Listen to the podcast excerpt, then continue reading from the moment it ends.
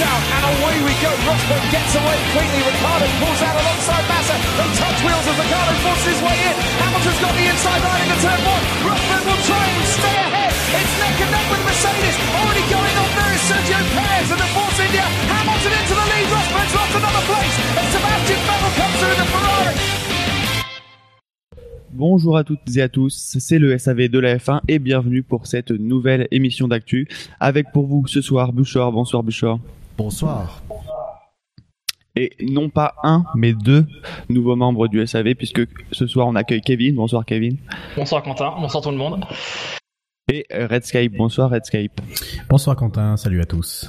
Est-ce que vous allez bien tous? Ça va. On se remet dans le bain avec les présentations. Euh, donc, oui, oui. Bah, pour une première, ça va pas mal en tout cas de mon côté. Euh...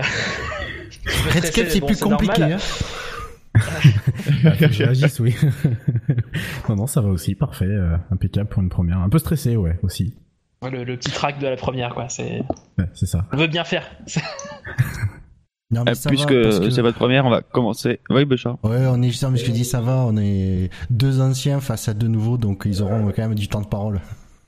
Ah, Merci, c'est trop sympa. Merci Bouchard. De rien. Et euh, du coup, comme c'est votre première, je vais vous euh, permettre de vous présenter. Et euh, je sais que euh, vous aurez peut-être un peu de promo à faire dans cette euh, dans cette présentation, donc c'est le moment ou jamais. Redscape tout l'honneur, j'ai envie de dire. Ah bah voilà. Bah oui, bon bah écoute, euh, je vais commencer alors. Euh, donc voilà, Redscape, euh, je suis, je- j'ai 27 ans déjà. Je suis informaticien dans la vie, technicien, et euh, sur les internets, euh, je- j'ai fondé une petite structure qui s'appelle Les Abyssales Productions. Et donc je fais deux, deux podcasts, je suis podcasteur. Donc euh, Les Abyssales et l'invité des Abyssales, des émissions sur la musique électronique. Euh, et puis je, je, je, je coédite également euh, un podcast de Quentin, par contre Sport Auto, donc euh, sur Sport Automobile, hein, ça. Bon, on va pas parler de tricot. Et, et ah, puis merde. sinon- Comme quoi, ce nom est vachement bien trouvé. Ouais, ouais, là pour le coup, euh, tu pouvais pas mieux tomber. Et puis bah sinon, euh, euh, je suis la la Formule 1 depuis euh, la toute fin des années 90, depuis 1999 jusqu'à jusqu'à aujourd'hui sans interruption. Bah au départ, je regardais euh, quoi 20 minutes de course. Euh, et puis bah ça ça ça, ça a fini par euh, par euh, toute une course. Et puis après toute une course, bah qu'est-ce qu'il y a? Pourquoi les gens ils sont placés euh, dans tel endroit de la grille? Donc j'ai fini par j'ai fini par par regarder les qualifications et puis par m'intéresser par tout le truc. Et puis acheter des magazines. Et puis et puis et puis voilà. Et puis bah finir par vous écouter euh, depuis euh, fin 2013-2014 un truc comme ça. Et euh, et puis bah finir euh, finir ce soir ici quoi tout simplement. Voilà. Ouais, c'est-à-dire que Donc, tu- euh, pour mon parcours C'est-à-dire que quand tu commences, quand tu te rends compte que tu commences à écouter les séries de la fin, tu te dis, je suis tombé bien bas, bien bas et en fait, tu te dis, ouais euh, c'est ça et après tu poursuis, tu te dis, en fait, je pouvais tomber encore plus bas. Ça, tu t'as le point de non-retour en fait. C'est. voilà, voilà, c'est ça. C'est que de toute façon, une fois que tu, une fois que tu commences à écouter des émissions longues, euh, longues de 3 heures, tu te dis bon, déjà t'es tombé très bas. Ensuite, quand tu commences à faire les les les les, euh, les savés d'or, tu te dis non là t'es encore tombé plus bas. Et quand tu commences à postuler, tu te dis non bah là c'est fini, c'est la fin de tout. Donc Imagine le mec qui présente quoi. Enfin, ah oui bah j'ose même pas imaginer. ok, ce sera votre prochain gage, les gars. belle ambiance. Présenter l'émission. Ouais, c'est ça. Donc voilà pour ma part en tout cas euh, très heureux. Je crois que c'est mon tour du coup. Bah oui, vas-y à fini toi. Non, mais excuse-moi, je pensais que t'avais fini. Euh, Non, non, mais je disais simplement très heureux de, très heureux du coup d'être, d'être là avec, euh, avec vous pour parler, euh, pour causer Formule 1. Ça fait, ça fait plaisir. Voilà. T'allais pas dire le contraire pour ta première, toi. Euh, non, je pense que. Mais t'aurais pu ne pas le dire. hein, en Oui, même voilà, temps. aussi, ouais. Donc, euh, on, vous, vous pouvez considérer ça comme une flatterie quand même. Hein. Bon, Par contre, Bon, j'ai participé. Oui, vas-y, Bouchard. peut-être qu'après l'émission, tu, tu, pourras- tu voudras plus le dire. Non, voilà. je dirais non, c'est fini, Ouais, c'est terminé. C'était ma seule participation. Et puis j'ai participé juste une, une petite aparté. J'ai participé à une, une émission de, de, de, de Formule 1. euh, de, de, Mais faut pas le dire. D'accord, faut pas le dire. Ok. Non, mais on Ah. s'en fiche. hein. Non, bah, enfin voilà. Bon, c'était c'était anecdotique. hein. Voilà, c'est pour dire que j'étais pas novice. Voilà. Kevin?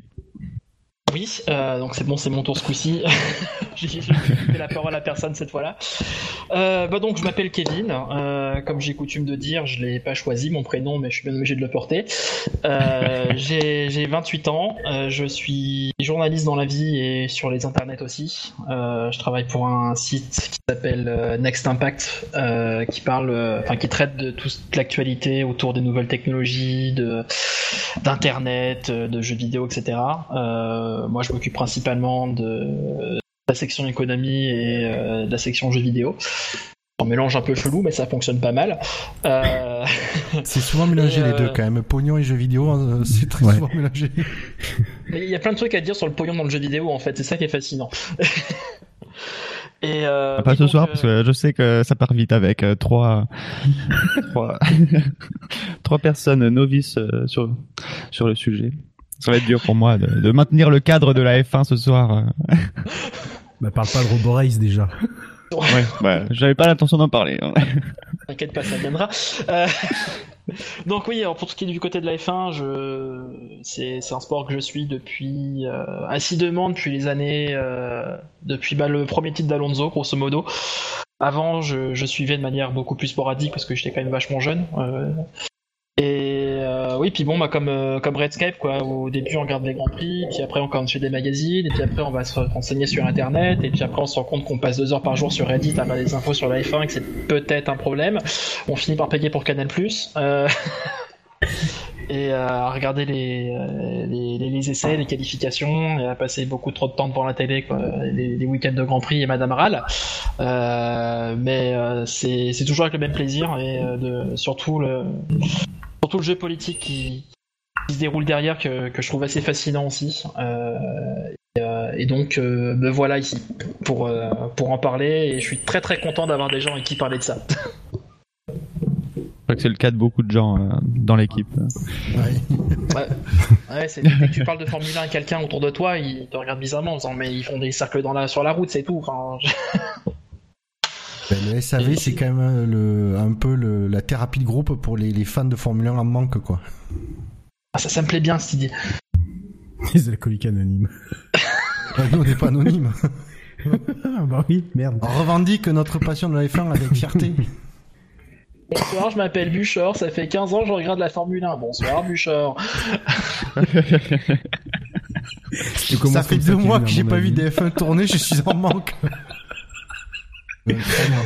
Ouais, justement, on va se remettre dans le bain avec un petit jeu euh, qui va surtout être l'occasion de tester un peu les connaissances de, de- des petits nouveaux, mais aussi euh, aussi de, de nos plus anciens comme Bouchard. Voilà.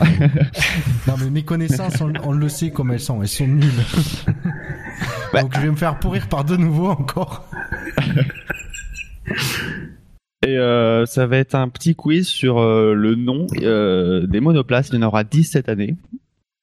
Et euh, du coup, il va falloir me donner euh, le nom exact euh, des, des 10 monoplaces qui seront, euh, seront en Formule 1 cette année. Est-ce que vous en sentez capable déjà? Ah, J'en connais. euh, Euh, connais un une en sûr. tête, je pense, mais euh... J'en connais un sûr. J'en ai trois là en tête, mais euh... le reste- parce qu'il y en a une, c'est un piège. Et, euh... Ah oui, en plus. Ouais, je vous écoute. Euh, alors, j'ai la McLaren, c'est la MCL 32 si je dis pas de bêtises. Je suis pas pas de numéro, mais c'est MCL, sûr. Bah, C'est même 32. Bah on va on va tourner. Gradscape. Euh, la RS17. Renault RS17. Comment tu l'écris RS17 Euh, R Où est-ce que je mets le point 17. oui, oui, bah je mets le point, oui. C'est mieux. Bouchard Euh, mais la Williams, c'est FW40. Profitez Oui, de 40. d'ailleurs- Du coup, il y a pas eu de, on passe directement Oui. de 38 Voilà, à c'est 40. ça le petit piège. Parce que c'est les 40 ans de, de l'écurie Williams. Kevin Euh, alors, euh, la As, ça va être VF quelque chose. Alors, si on fait 02 ou 17, euh, je sais plus comment s'appelle la première. Euh... ah, VF0, VF02. Euh, Les autres, vous savez ou pas? Non, Non, Joker. aucune idée. Bah c'était euh, F, F- VF pardon 17. C'était pas loin, mais euh, je suis obligé de le compter comme une mauvaise réponse. Allez hop. Ah, demi-point, allez. J'avais fait Sauf le si quoi. parcouru 75 pour- non, 50% de la distance. oui.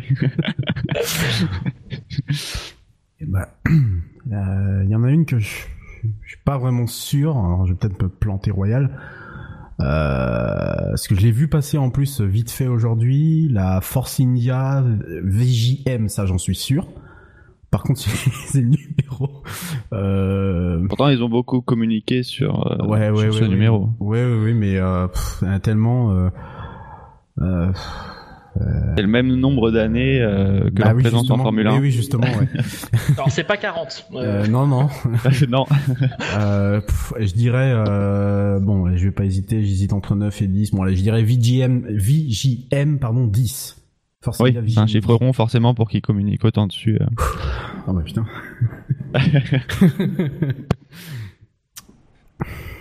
Euh, Richard Alors Red Bull c'est facile, c'est RB euh, et après c'est les chiffres derrière qui me. Euh, je dirais que c'est RB 15 cette année. Oh là, tu, tu es déjà dans le futur. T'es dans le turfu. Ouais, mais c'est Comme ça. on dit. ouais, c'est- voilà, je suis planté. C'est quoi 14 hein Alors, t'es encore dans le futur. Là. 13 hein Ouais, c'était la 13. ah, j'étais Enfin, ce sera la c'était 13 l'année plutôt. dernière. Est-ce Ouais, que c'est courage. 2005 je crois euh, Red Bull quand ils ont racheté Jaguar 2005 2004 2005 Euh, 2000... euh, Non, Ouais, pas mais Si 2005. c'est RB 13 ça va être 2004. 2007. Je crois que c'est 2005, parce que Toro Rosso, c'est l'année suivante, et je me souviens que c'était 2016. Euh, 2006. 2006, pardon. Donc c'est 2005. Donc, du coup, la Toro Rosso, ça doit être la STR 12, si la Red Bull, c'est la 13. Eh oui. Ah là, Eh. fallait y penser. Du coup à qui Euh, il nous en manque combien là Oui, 1, 2, 3, 4, 5, 6, 7. Il nous en manque 3. Euh, je euh, allez, ma préférée, la Sauber. Il fallait que ça revienne sur toi celle-là. bah oui, celle-là. non, mais au moins c'est expédié, je vais plus en entendre parler après. Euh, la C36. Oui. Ouais. Mais en fait, tellement marquant le, le fait de, de, de, de pas aimer cette écurie du coup. du coup, ça me, c'est gravé dans ma tête. Attends parce que je réfléchis, je, je, je sais qu'on n'a pas cité euh, la Ferrari mais il me manque. Il nous manque juste l'écurie qui a dominé les dernières années de la Formule Ouais. 1. Ah, il je manque- l'ai, ouais. oui, Red Bull, on l'a dit pourtant. Mercedes. Mercedes. Ouais, et, ouais, Ah, je celle-là, en même plus. plus comment ils les appellent. Leur, euh, le- oh, Ah, je si, sais si, même pas si, comment si. ils s'appellent. Euh... Et la Ferrari non plus? Ah bah, de toute façon Ferrari non. Alors là, euh, je- Ferrari, j'ai abandonné de chercher comment ils appellent leur voiture tous les ans parce que ça Ah. change. Non, oui. non, elle s'appelle, cette année, c'est la bonne. Et, euh, Euh, Mercedes, c'est la W08, non? Ouais, c'est ça. Ouais. Mais Ferrari, je saurais pas dire. je sais pas comment elle s'appelle, c'est de l'an dernier. annoncé le nom d'ailleurs? Pas encore. Euh, on connaît une partie et il y a un doute sur une autre partie. Alors, elle s'appelle Ferrari, c'est sûr. Euh, Ouais. alors, ils ont dû caser hybride quelque part, la Ferrari hybride euh, ou avec un A. Non, mais, H, peut-être. comme si la Formule 1 communiquait Euh, sur l'hybride. Non, non, du tout, c'est pas du tout le, c'est pas du tout le sujet. Bah, D'ailleurs, Mercedes s'appelle W08 hybride. hein. Oui, Ouais. oui. oui. Toujours. Ouais, je vous demande Euh, euh, les noms de. Oui, c'est vrai. C'est les seuls qui mettent le hybride dans le nom des- de, de la monoplace. hein. Oui. Oui. Moi, je n'ai pas du tout la Ferrari. Moi non plus. Vas-y, dis Non, non plus. Que je peux tricher avec Ouais, bah, euh, c'est pas la- SF euh, quelque chose Eh ben si, c'est SF17 tout Ah, simplement. Et elle sera. Et euh, il y avait eu comme. Il y a quelques semaines, on avait. euh, Il y a eu une, une, une info qui était sortie comme quoi elle s'appellerait peut-être la SF17 euh, JB. Ah oui, Ah. Ah bah oui, du coup, oui. il y avait ce truc, euh, c'était apparu sur internet et puis disparu aussitôt. Euh... Ah, je, vais, je, vais, je vais le faire exprès, mais ils en font quand même beaucoup pour l'attrait de Jenson Button, je trouve. hein. C'est un peu abusé. Euh, Qui n'a jamais été pilote Ferrari en plus. c'est abusé, je trouve, du coup. Enfin, bah ouais, il y a de la récupération là-dedans. Croirait en scandaleux, politique. scandaleux, scandaleux. Kevin, bientôt en tournée dans toutes les villes de France avec son nouveau spectacle Rire avec la F1. Il y a encore beaucoup de place, hein. vous pouvez acheter vos places, il n'y a pas de problème. La salle est vide. Beaucoup, beaucoup de place, ouais. Et donc on va donc euh, commencer euh, dans la lignée de, de, ce petit jeu avec euh, avec les présentations des monoplaces. Donc on a on a pu apercevoir la Williams sur des images de synthèse dont vous serez seul juge de, de la qualité de ces images. on a vu ensuite dimanche la Sauber. On est on est quel jour? On est mercredi. Non, c'était lundi. la Sauber. Ouais. on a eu la Renault hier parce qu'on enregistre mercredi à 22. Euh, la Renault mardi, la Force India aujourd'hui, donc mercredi, et on attend euh, la Mercedes euh, demain. Donc vous l'aurez peut-être vu quand quand vous aurez ce podcast. Là, il y a juste eu un petit teaser, je crois que des, petits éléments de la Mercedes qui ont été montrés. On voit juste Mercedes qui n'aura pas de kiki. Donc déjà une petite impression, même s'il y aura Miss Monoplace un peu plus tard, un petit peu plus tard, est-ce qu'une petite impression sur le look de ces de ces nouvelles monoplaces euh, la Force India est moche. Très moche. Ce décrochement là du nez, euh, ça me rappelle une saison, je sais plus c'était laquelle où il y avait 2012. 2012. 2012 et certaines l'avaient encore en 2013. Euh, je trouve que l'intégration entre l'aileron à l'arrière et l'aile de requin juste au niveau du ponton, je trouve ça horrible. Est-ce que c'est est-ce que c'est l'aile de requin qui te gêne en général ou c'est particulièrement sur la sur la Force India? Bah c'est particulièrement marqué en fait sur la, la Force India, c'est-à-dire que visuellement le fait que ça soit pour moi pas au même plan si tu veux, euh, et que le l'aileron est très noir et que le reste est gris fait que ça enfin visuellement moi ça me ça me mm. ça, ça me ça me gêne quoi. Du coup il y a, y a un décrochement qui qui qui, qui, n'est pas qui est visuellement me... surtout en gris on dirait une plaque de métal ou de je sais pas quoi de ouais voilà, juste posé là. ah, moi c'est surtout le gris moi qui me gêne de enfin ça s'intègre mal sur le enfin c'est le rond enfin c'est le requin s'intègre assez mal. Je suis assez d'accord pour la bosse du nez. Euh, c'est, c'était déjà allé en 2012, ça l'est encore aujourd'hui. Mm. Euh, par contre, le, le museau en, fourchette à, dessert, euh, je trouve ça assez intéressant en fait. Mm. C'est c'est pas plus moche que la Williams de 2004. Et euh, si ça peut avoir un effet intéressant au niveau aéro, euh, comme les, deux trous qu'ils avaient fait sur, euh, enfin les deux ouvertures qu'il y avait sur le, museau l'année dernière, je me dis pourquoi pas. Puis, euh, au moins c'est une solution originale et pour voir ce que ça donne quoi. Enfin, esthétiquement ça me rebute pas et si techniquement c'est intéressant, ça peut être, ça peut être vraiment sympa du coup.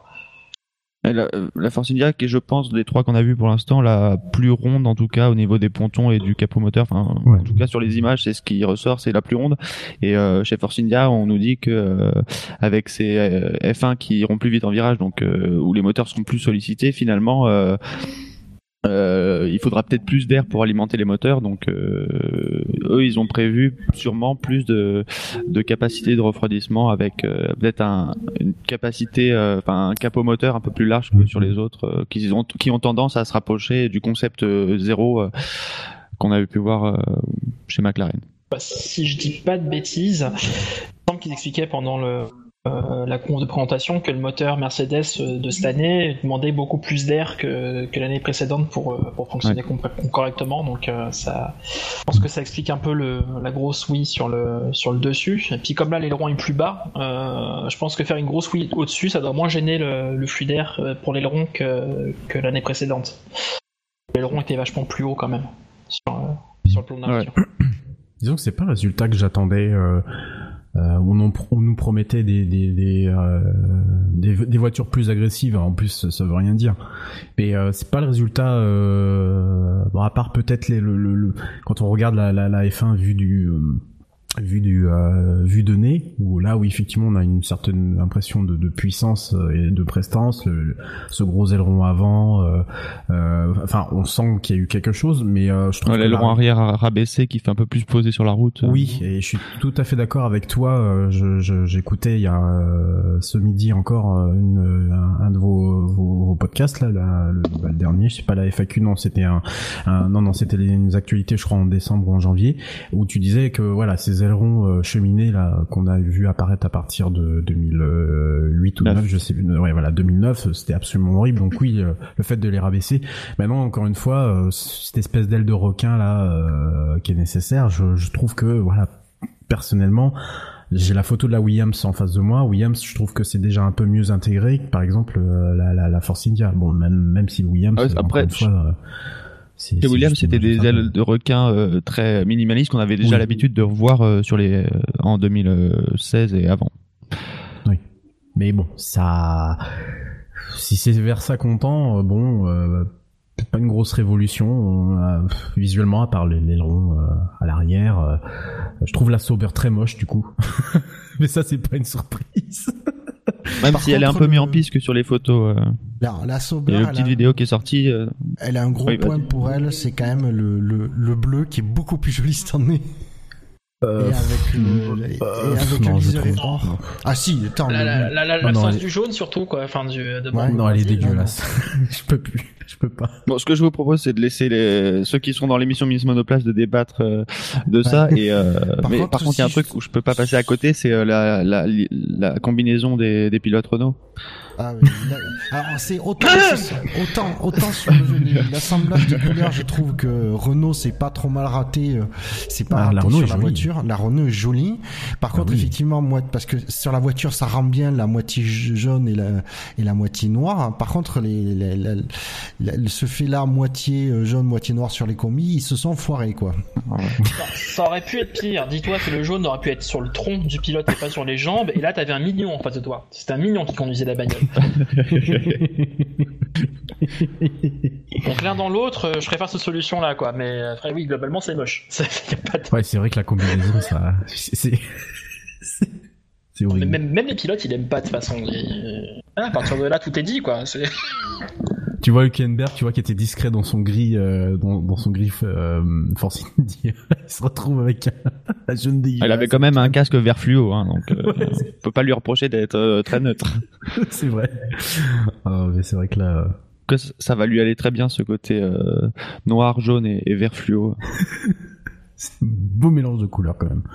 Bon, ça peut pas être pire que. Oui. Défini beau. Juste, c'est qu'on soit sûr qu'on parle de la même chose. Oui. D'accord. Euh, Puisqu'on parle de Renault, il y a eu euh, quelques annonces faites en même temps que la présentation de la voiture. Euh, tout d'abord, euh, euh, Alain Prost, j'allais dire Nicolas, euh, Alain Prost qui euh, obtient un rôle, euh, un rôle, un rôle de conseiller spécial, si je me trompe pas, je l'ai plus sous les yeux. Oui, c'est ça. conseiller spécial, alors qu'avant il était ambassadeur, donc euh, ça change, ça change tout. Ça change surtout le titre, j'ai l'impression. Mais euh, Ouais. après, je le. Ah, après, On nous le vend pas comme euh, technique, peut-être, mais. comme un intermédiaire entre les pilotes et l'équipe euh, technique peut-être ou quelque chose comme ça Euh, euh, ou les sponsors, ou qui va aider dans le management voilà c'est ce que Je pense que c'est un moyen d'intégrer euh, Renault de manière euh, tout à fait officielle après euh, le rachat de, de l'année dernière. Enfin, moi, en tout cas, c'est mon avis.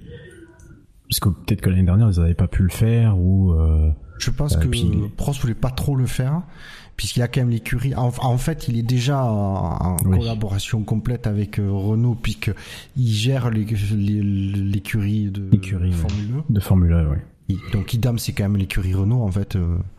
Et je- honnêtement, je pense que Renault a dû mettre euh, la pression pour qu'il il ait un rôle un peu plus officiel, au- voilà, pour l'écurie depuis le, le départ de Vasseur, et qu'ils avaient besoin d'un nom euh, qui rassure. euh, parce que euh, Cyril Abitboul, son nom rassure pas quoi. Mais après tout- tout- toutes ces années, mais je, je me pose quand même la question. Je suis désolé du coup de me peut-être me la poser, mais euh, euh, qu'est-ce qui fait que ce que, que ce, ce, ce Cyril Abitboul, euh, dont je, je pense qu'il a des qualités humaines tout à fait euh, tout à fait reconnaissables, qu'est-ce qui fait qu'il ne saute pas? Parce que euh, euh, jusqu'à là, on n'a pas on n'a pas vu grand chose quoi. Personnellement, c'est pas non plus. euh, est-ce que vous avez la réponse ou est-ce que vous avez un semblant de, de, de piste de réponse? Parce que je, je, bah je pense que il y a dans d'autres rien écuries, qui écuries, il l'aurait sauté. Il y a rien qui laisse transparaître euh, quelque chose, enfin une raison pour lui de rester, mais en même temps, euh, il y a rien qui laisse transparaître qu'une raison pour lui de de, de partir. Enfin, je sais pas. Euh... Bah, sur Renault, de toute façon, on n'est pas grand chose en 2016. Euh, le pas grand chose, ils l'ont fait. Donc, s'il a rempli ses objectifs, aussi modestes soit-il, je comprends qu'il reste. Après, il euh, faudra voir ce qu'il fait cette année. Quoi. Cette année, il veut faire cinquième au championnat du monde. Euh, bon voilà, je pense que si, si complètement là cette année, ça, ça vaudra plus très cher. Quoi. on va attendre quoi. Hmm. ouais, wait and see. Et puis on a quand même une équipe qui euh, se, qui vient de perdre en tout cas, parce que c'est plus qu'une séparation, qui vient de perdre euh, euh Frédéric Vasseur. Donc euh, c'est peut-être aussi euh, le deuxième, c'était le numéro 2 qui est passé numéro 1 un peu par défaut et euh, pour l'instant il y a un peu que lui peut-être aussi. même si chez Renault on nous dit qu'il n'y a pas une volonté de d'aller chercher d'autres noms pour remplacer Vasseur. Pour l'instant on n'a pas on n'a pas quelqu'un d'autre. Ouais. Oui. Mais alors qui euh, justement pour euh, alors j'ai peut-être pas suivi mais qui pour remplacer euh, Vasseur du coup? Parce que c'est c'est c'est quoi? C'est des postes intérimaires là pour pour le pour le coup. on en a parlé. Bernie aussi. je crois qu'il est dispo Cleston ouais mais je. Ron Dennis aussi apparemment.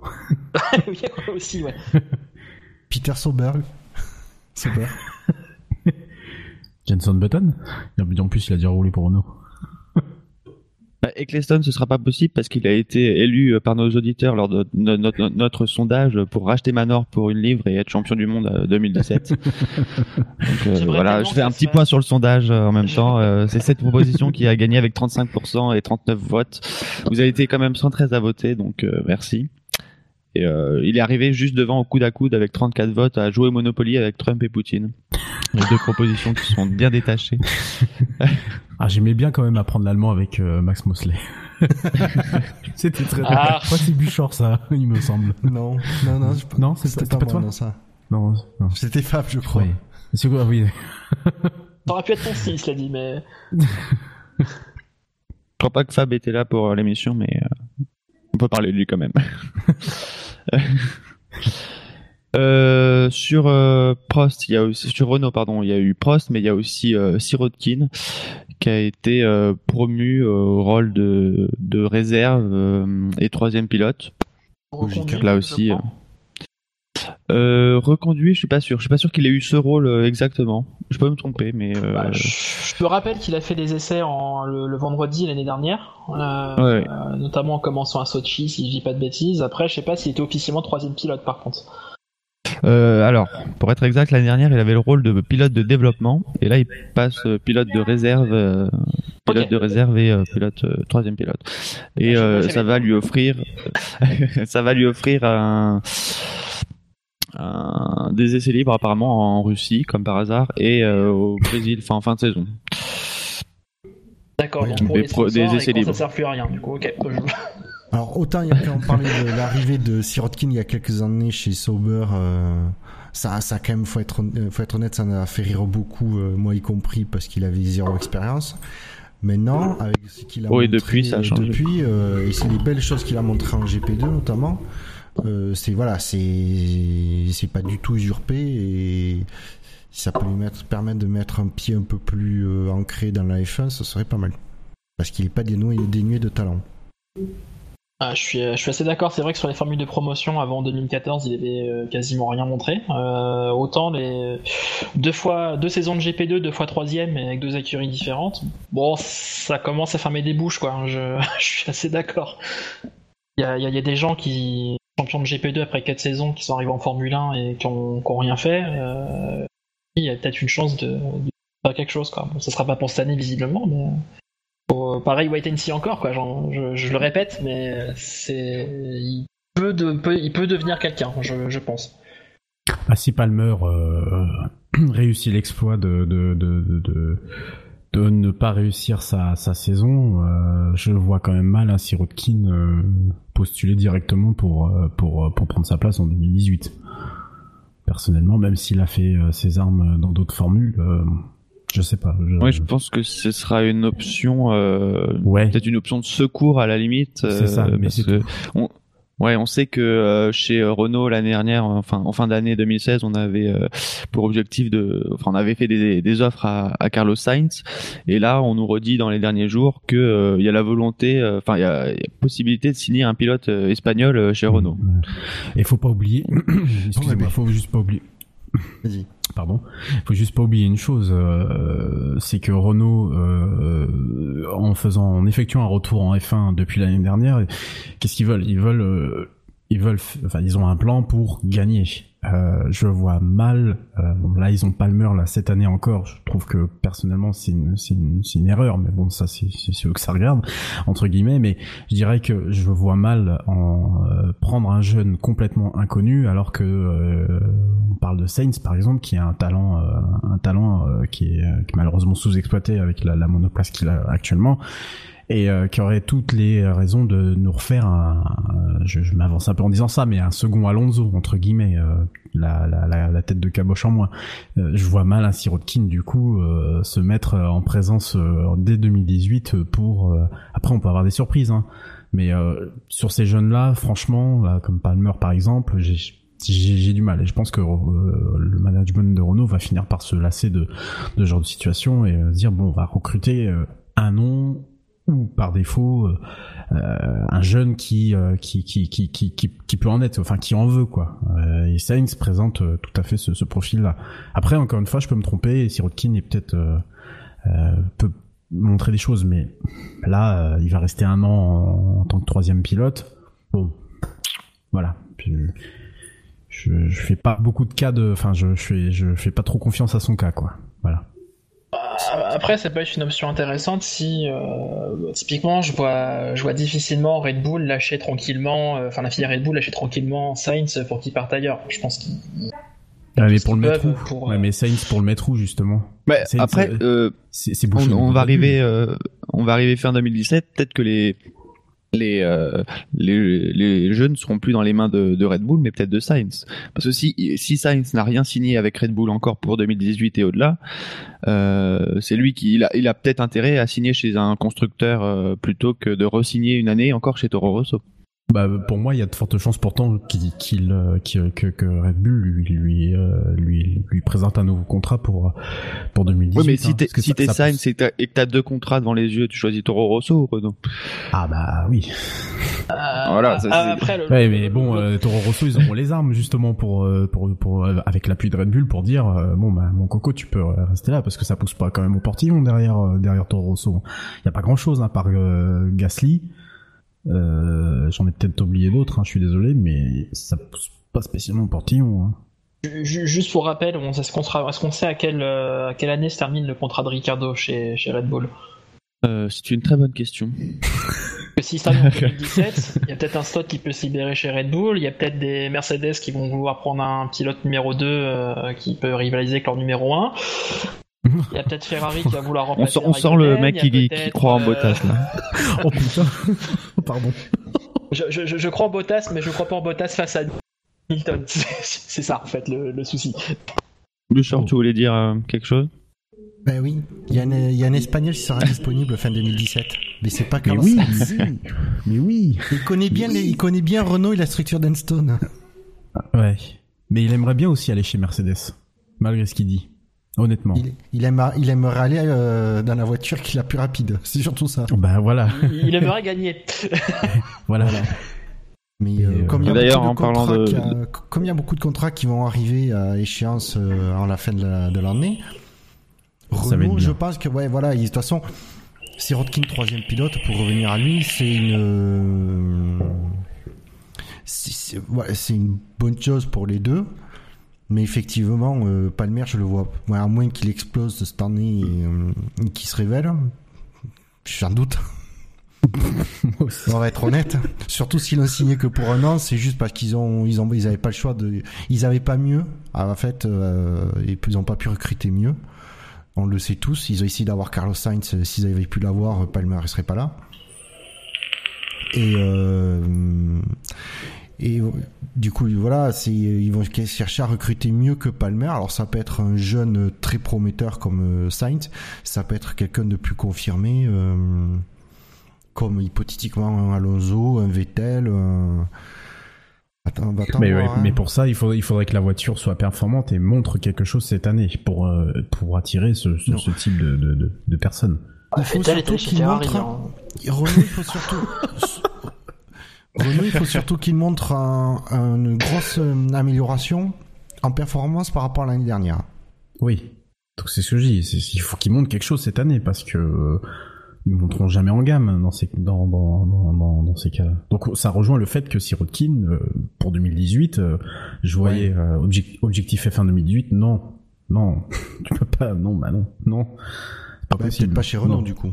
Ah non, pas chez Renault, non. Non, non. Et puis comme ils ont pas d'écurie partenaire entre guillemets, euh, bah, à part si pour la fourniture moteur, mais la fourniture moteur, il y a Red Bull et, Toro Rosso. Euh, bah non, du coup, je, je vois pas, je vois pas en quoi ça serait. Je, je, je- il faudrait même qu'il le raille de ce, de, de, de son, euh, de, de sa checklist. hein. Non, pas 2018, non. Peut-être plus tard, mais pas 2018. Pas dans l'optique du fait que Renault veut gagner.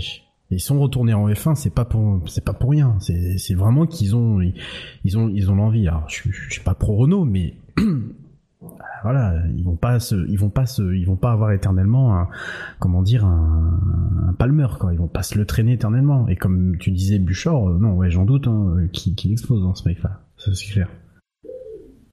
Euh, Redscape, tu parlais tout à l'heure de plan pour gagner. Leur plan pour euh, 2017, c'est déjà une euh, cinquième place au classement euh, du championnat constructeur et euh, des podiums. Alors le podium, Voilà, c'est ouais. peut-être euh, un peu présomptueux, mais ils, te, ils peuvent pas sans Bah, plus euh, euh, dire on se contentera d'une cinquième place tout juste euh, comme ça. C'est quand même un constructeur qu'il faut montrer qu'ils ont un peu plus, un peu d'ambition. Cinquième place au championnat, si c'est pas irréaliste pour un Renault. Euh, sachant Après, que- ouais. La concurrence va être rude. Hein. Oui. Euh, Après, un, un podium, pourquoi pas Enfin, si on se rappelle de la Lotus de 2015, euh, qui était un étron avec quatre roues, euh, il y a un- quand même un certain Grosjean qui est pas non plus un pilote de premier premier plan. Enfin, c'est pas Vettel, c'est pas Hamilton, c'est pas euh, Rosberg. Ah, je suis pas d'accord. Ah non, non, non, je suis pas d'accord. Je suis pas, je suis pas un pro genre, hein, je préfère je, je, suis pas non plus pro Grosjean, mais je pense qu'il est quand même derrière ces trois-là. Pas loin derrière, mais il est derrière ces, ces trois-là et, et Alonso, et derrière Alonso également. Et, Oui, tu euh, parles de champion euh, du monde quand même. Voilà, Oui. c'est ça. pas une injure que de dire à, à, de gros gens qu'il est Oh, merde, juste un, un peu derrière. Un- quoi. un- Voilà, c'est c'est c'est ce que je veux dire. Et euh, avec donc une Lotus 2015 qui était un étron sur roue, euh, il fait quand même sur un malentendu une troisième place à Spa quoi. Euh, Sur un malentendu, tu l'as bien dit. Ouais, voilà, donc sur un malentendu, un, podium. euh, euh, ouais. Eh, attendez, cinquième place, vous avez, eh, enfin, il y a McLaren qui nous promet euh, d'avoir Oui. révisé. euh, hein ça fait trois ans Ouais, McLaren, ouais. Ouais, bon, ah, bon, oui, bon bah on peut. hein. Il y a, il y a Toro, il y a Toro Rosso. Beaucoup d'arguments pour McLaren. Ouais, non, Oui. Toro- alors, Toro Rosso, Est-ce que je dis tout de suite que je suis pro McLaren ou alors, Toro Désolé. Rosso, euh, moteur de 2016, j'ai du mal un peu à y croire quand même. Non, non, non, Toro Non, Rosso, non, non, moteur, euh, 2017. tout nouveau moteur Renault. hein. Renault 2017 Ah oui, mais c'est- oui, c'est Oui. Sauber que. C'est Sauber. D'ailleurs, Toro Rosso qui vise aussi une cinquième place avec le moteur Renault. Euh, voilà, Euh, c'est pour ça que je disais ça. C'est il y a quand même trop. euh, Potentiellement, il y a trois quatre écuries, sachant que devant, on a potentiellement un Force India et un Williams. On sait pas trop euh, où situer. Est-ce que Force India est au-dessus de ses capacités ou est-ce que Williams est, est en- encore en train de redescendre sur, sur terre après euh, les hauteurs de 2014 ça fait potentiellement énormément de gens qui peuvent se, qui peuvent batailler pour la cinquième place. Ça va être très bien pour nous, mais euh, Ça va être. J'ai j'ai envie de dire, ça va être la place au championnat la plus disputée. Et, euh, Je euh, vais pas me faire des potes, mais je vois pas Williams cinquième. Euh, je les vois en dessous, moi, avec un entre Massa qui est hors de forme et qui s'était Ouais. qui s'est fait défoncer euh, littéralement par euh, par Bottas et euh, Stroll qui bon est faire certainement des amis. talentueux, mais il est tout nouveau, il vient d'arriver. Pas Voilà, de troll. je- la voiture peut être bonne derrière, hein, mais euh, bon. Il y, a, y y des pilotes, ça va être vite limitant, je pense. Ça va être le, le souci Williams cette année. Quoi. Fais gaffe, Frank Williams c'est derrière toi en fauteuil. hein. Il a un couteau. C'est bon, j'ai 5 minutes pour ne pas enfuir. Ok. pardon, les blagues sur les handicapés. C'est, ah, c'est méchant, pardon. Est-ce qu'on peut le SAV. celle-là c'est horrible. Ça on commence à faire des blagues sur les handicapés. ah, Niki. ah non. Ah, Hashtag problème Philippe. Croison. hein. Ah oui, t'as raison. Euh, Non, ouais. Bon, bref. Non, sur Renault, euh, quelque chose à quelque chose à ajouter. euh, Bah, ou même sur les trois équipes, enfin sur les équipes qu'on vient de, de non, mentionner. mais là. Hülken- par contre, un choix très intelligent de la part de, de la part de, de, de Renault, c'est Hülkenberg. Bah, en- prendre Hülkenberg et dire qu'on veut faire des podiums derrière, c'est c'est quand même contradictoire. Mais non. Disons, Non, que- non, disons non, qu'il serait plus, il serait plus crédible effectivement quand ils prennent Hülkenberg et dire on veut gagner le Mans quoi. Oui. Ah. c'est vrai. non, je trouve que vous êtes méchant avec ce pilote parce que. Ah non euh, mais moi je, l'a- je l'apprécie beaucoup en plus je trouve. Ah ouais, moi euh, aussi, je, je trouve que c'est un. il a juste pas été là au bon moment. Alors c'est vrai que l'année dernière, par contre, il aurait pu faire.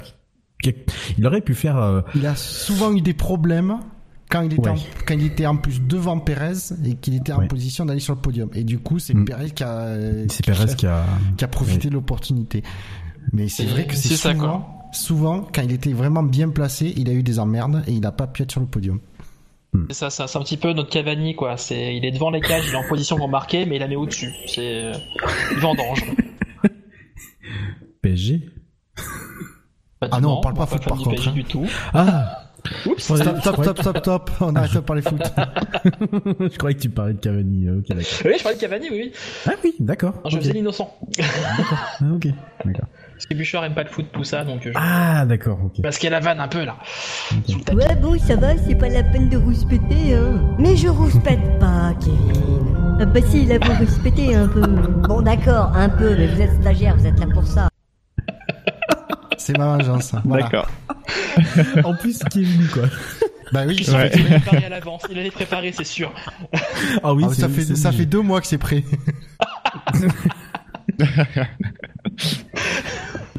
Moi, je suis sauvé pour l'instant. On, on trouvera. Euh,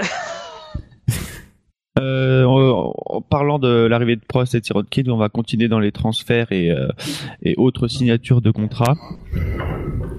Avec euh, d'abord l'actu la plus récente, je pense, c'est Wolf, Toto Wolf et Niki Loda qui ont re-signé un contrat chez Mercedes euh, jusqu'à fin 2020. Donc, euh, il me semble que Niki Loda est arrivé fin 2012 chez Mercedes. Oui, en même temps qu'Hamilton. Oui, et, et euh, Toto Wolf juste après, euh, début de la saison euh, 2013. Donc, peu dans les mêmes eaux, et donc ils seront là au moins jusqu'en 2020. En conservant des parts dans l'écurie euh, Mercedes, à eux deux, ils ont euh, 40%. Euh, Bon, après, il y a pas, c'est pas une grande surprise hein, euh, de re-signer des gens qui ont été dans une équipe qui vient d'être trois fois championne du monde. Non. Et qui est devenu champion du monde à- à deux ans Avec après qu'ils soient, deux ans après qu'ils soient arrivés. C'est-à-dire que, voilà, Ah oui. le temps que ça se mette en place, voilà, pas de surprise. C'est- du bon sens. Oui. c'est- Oui, vrai que les, les dégagés seraient, serait quand même un peu mal, un peu mal vu, quoi. Mais Bah, surtout du coup, Renault aurait trouvé leur nouveau directeur technique. il est directeur de la communication, la personne de l'ODA. Ah oui. Ah. Ah bah oui, ça aurait fait de la. Bah, moi, je dirais qui, euh, je sais pas, est-ce qu'il fallait réagir ou euh, oui, oui, vas-y. Oui. Non, vas-y, vas-y. euh, moi je dirais qu'ils ont, euh, on leur, euh, enfin ça et là, moi j'ai pu lire qu'on on loue leur le, le fait qu'ils aient bien géré. euh, qu'ils aient bien géré Hamilton, Rosberg, euh, qui les ont recadrés. Moi personnellement, je trouve que depuis euh, que ces deux-là ont commencé à se friter, c'est du grand n'importe quoi chez Mercedes. Ah, ils sont champions du monde, donc du coup ça nivelle tout. Mais pour moi, c'est du grand n'importe quoi. Euh, on veut que les pilotes se battent entre eux, et puis quand ils commencent à se battre entre eux, hop hop hop hop hop, et vous nous ramenez les voitures, à euh, euh, l'arrivée. Bon, alors c'est vrai, il y a eu le, Grand Prix d'Espagne pour pour rappeler un peu le truc, mais euh, moi je trouve que c'est un peu du grand n'importe quoi chez chez chez Mercedes. Et encore une fois, c'est c'est c'est le fait que ça soit nivelé. c'est l'écurie championne du monde, ça fait trois ans, donc bon, on trouve que voilà, leur je trouve qu'on est un poil trop euh, euh, laxiste euh, les concernant euh, parce que il y a beaucoup de défauts dans ces- cette écurie. Alors certes, ils ont la meilleure voiture, ils ont, ils avaient, on verra là pour cette année, les deux meilleurs pilotes. Enfin, ils avaient, euh, ils avaient en tout cas un très bon pilote, euh, l'autre est peut-être Lewis un Hamilton. poil en dessous. Voilà, Lewis Hamilton. Oui, et pourtant je suis fan de Rosberg, hein, et je le dis. Hein, Lewis Non, Hamilton mais j'ai est largement. mais ils avaient le meilleur pilote et Lewis Hamilton. Ah oui. non mais C'est parce qu'il y a Quentin, essayé de faire agir Quentin, mais ça marche plus. Non mais moi, je- de toute façon, je retourne ma veste. euh, je, je suis tout le temps pour celui qui est champion. Donc, euh, je suis fan de Rosberg jusqu'à jusqu'à euh, le début de la saison là. Donc, donc à une époque, t'étais fan de Villeneuve, si je dis pas de conneries. Ah Ouais, d'ailleurs, oui, oui, j'ai commencé à être Villeneuve euh, dès le début pas- de mon existence. oui, il était pas né, oui. C'est ce que j'avais dit. Si, je suis né juste avant le titre de Villeneuve, comme quoi c'est un signe. euh, Je devais le supporter à un moment dans ma vie. Ah oui, d'accord. Mais ce qui, est, ce qui est bien avec Villeneuve, c'est que ça a duré très peu de temps et ça a été compensé par le reste après. La musique Entre autres, mais euh, Entre pas que. ou la coupe de cheveux. Et euh, non, non, c'est vrai que pour en terminer là-dessus, je, je, moi, je, je, je- non, je- j'aime bien Toto Wolff. Enfin, j'aime bien ça, ça, j'aime bien, j'aime, bien le personnage et tout ça. Moi, Niki Loda, qui, voilà, me, me, paraît dire beaucoup de conneries euh, sans trop réfléchir. Il commence à être gâteux, je pense. Euh, Ouais, finalement, s'il y en a un de deux ou sur lequel on doit s'étonner qui reste, c'est plus Loda que Ah Wolf. oui, clairement, Enfin, clairement, parce que Wolf, Wolf, euh, bon bah Wolf fait son fait son rôle, hein, euh, il, il a son rôle et euh, je pense que s'il serait tout seul ou en tout cas entouré de quelqu'un, enfin avec quelqu'un de peut-être moins euh, moins entre guillemets connu, euh, ça ça aurait peut-être fait moins de remous, mais Loda, pff, bah il est temps qu'il dégage quoi. Ah, Après, c'est compliqué de virer quelqu'un qui a 10% de la boîte, quoi. Oui. c'est Ah, il a que votre 10%, problème, non, quoi. il a que 10%, il est pas actionnaire non plus, euh, il est pas majoritaire à l'actionnariat non plus, quoi. Donc, euh, bon, il a que 10%. Et puis, euh, oh, faut se rappeler qu'il a quand même dit des conneries, quoi. Euh, Il en a dit beaucoup. Bah, il en a, bah, bah, voilà, je veux dire, puis, le mec, il est pas, Tout est son contraire. Ah, en plus. Donc, euh, Ouais, non, je- chez Mercedes, ils arrivent quand même à se détacher euh, malgré le fait que euh, Loda parle euh, en étant euh, employé de Mercedes. euh, Ils, ils arrivent quand même à se détacher de, de- des citations de, de Loda. Donc c'est finalement peut-être ça leur force à Mercedes dans, dans cette relation qu'ils en entretiennent. rappelant le, co- le côté non exécutif de sa fonction. Voilà. Oui. Mais oui, du coup, euh, ça me... faudrait le virer. Personnellement, Non, je- moi je dis c'est bien qu'il garde euh, ça. Ça, ça fait des déclarations dans la presse, ça nous fait rire. Parce que Bernie va nous manquer là-dessus. donc, Bah euh, ouais, c'est clair. Il nous faut un autre fa- fan très âgé de Formule 1.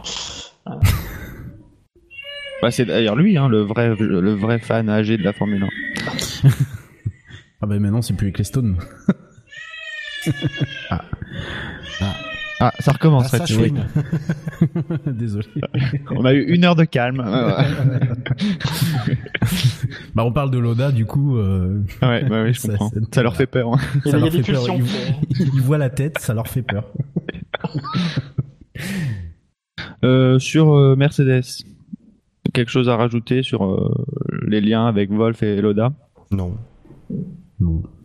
On a tout dit, quoi. Et donc, tout gagné avec eux. ouais. euh, Ils les reconduisent. euh, what else Euh, Et donc euh, une autre écurie, mais qui est un peu liée aussi. Euh, on l'avait, euh, non même, on reste chez Mercedes, pardon. On l'a évoqué, on l'a dans la dernière émission de, de la foire aux questions, et c'est Allison qui rejoint Mercedes.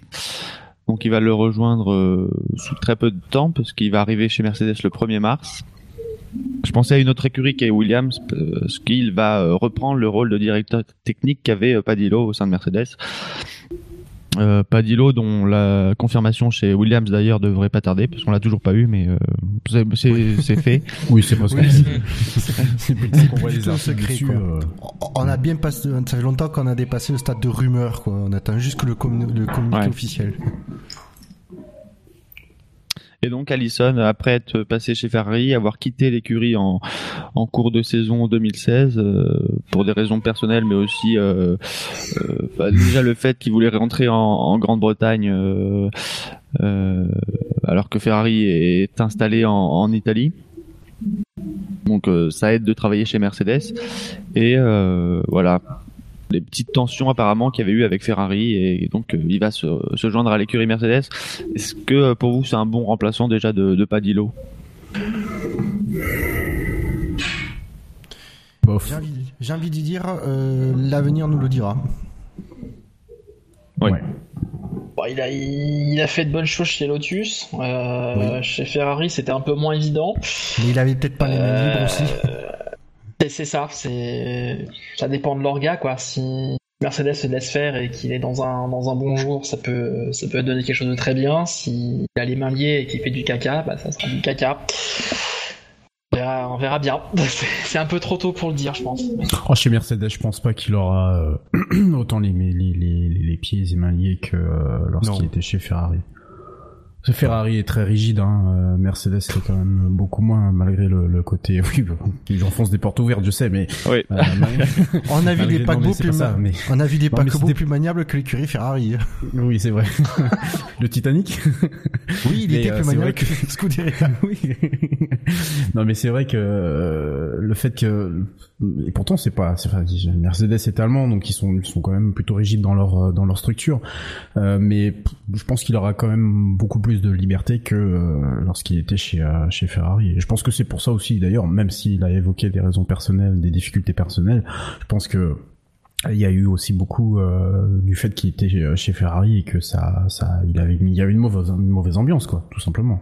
Bah, apparemment, il y a une rumeur qui court. Je sais plus si j'ai lu ça, euh, mais comme quoi, Mar- euh, c'est euh, pas Marchion, euh, le patron de Fiat. Euh, Ari- non, oui, je je confonds les noms maintenant.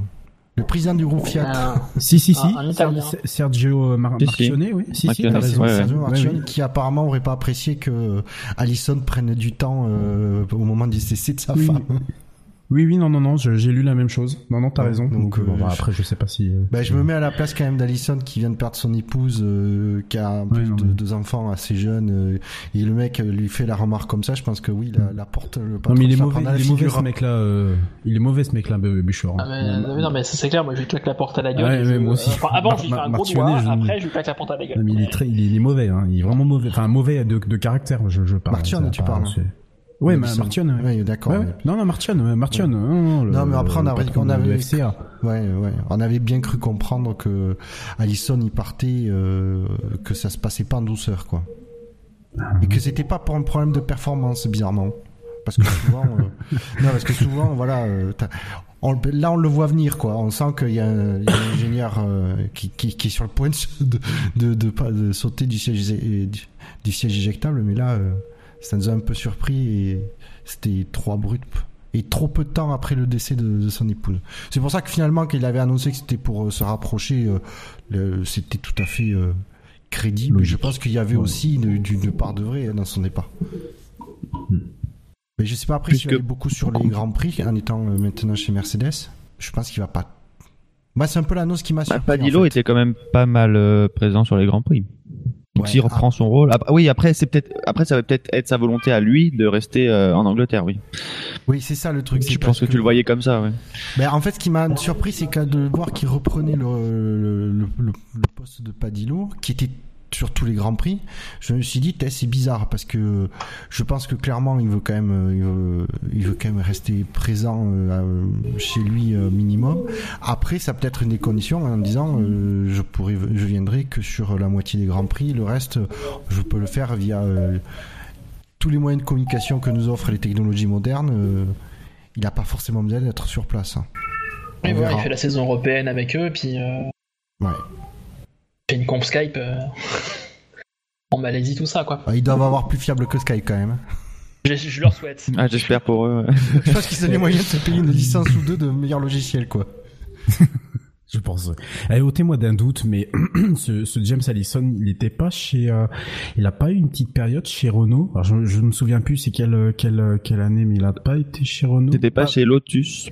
Non, non, pas Lotus, justement, Renault, écurie Renault. Donc, si c'est écurie Renault, euh, c'était avant 2010.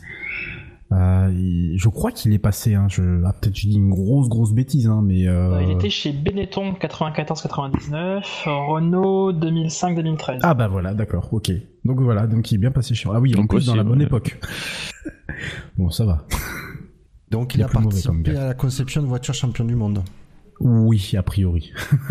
a priori, hein, après. Au, au- au moins deux. Au moins deux, ouais. Ah, bah, attends, Euh, Puisqu'on parle de, oui, en fait, il a été chez Ferrari aussi de 99 à 2005. Donc au moins six. Euh, Ok. on parle quand même d'un top niveau là, c'est pas non plus n'importe qui. Alors c'est bizarre parce que la plupart du temps on rappelle simplement les ces deux ces deux derniers postes euh, au final quoi, Lotus euh, où il avait quand même fait un peu de miracle avec euh, pas grand chose et puis euh, et puis euh, et puis Ferrari où il est pas resté très longtemps quoi. C'est bizarre. Quoi. Bon, il est c'est un vieux de la vieille quoi quelque part. non, dans, dans F1. Il a débuté en quelle année? 84 c'est ça? 90. 90. 90. Ah oui, non mais d'accord. en fait, il était chez la- McLaren. pas du tout. Non, non, mais Eh, ça suffit les vannes sur McLaren. hein, ça ça.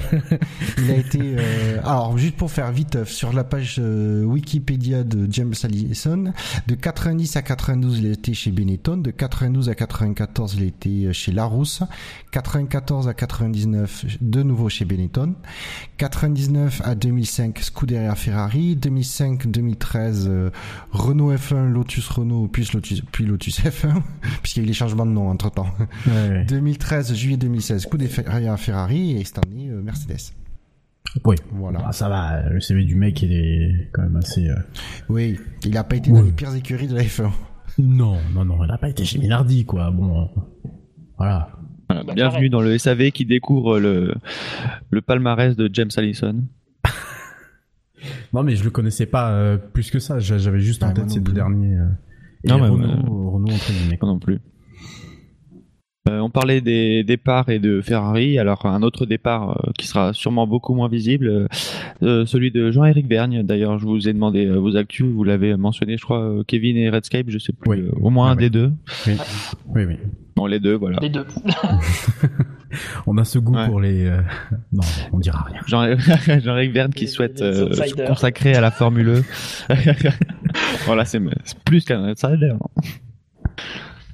Euh, Bon, je suppose que vous l'avez mentionné parce que ça vous rend très triste bah. de plus le voir pilote, euh, pilote de je sais pas quoi d'ailleurs. Non, pilote moi, de développement sûrement. Non, mais t'as raison, t'as as raison. Alors pas triste parce qu'il est plus pilote de développement en Ferrari, ça, je m'en, je m'en, je m'en balais, comme dirait l'autre. Mais euh, non, triste parce que euh, je pense que je suis encore une fois pas pro-Vergne, mais je pense que il avait un, il a, il avait ou il a eu ou euh, un potentiel certain, mais que euh, on a ce problème avec les pilotes français pratiquement tous ces dernières années, à part peut-être Bianchi, enfin oui, à part Bianchi d'ailleurs, c'est se plaindre tout le temps, à tout moment.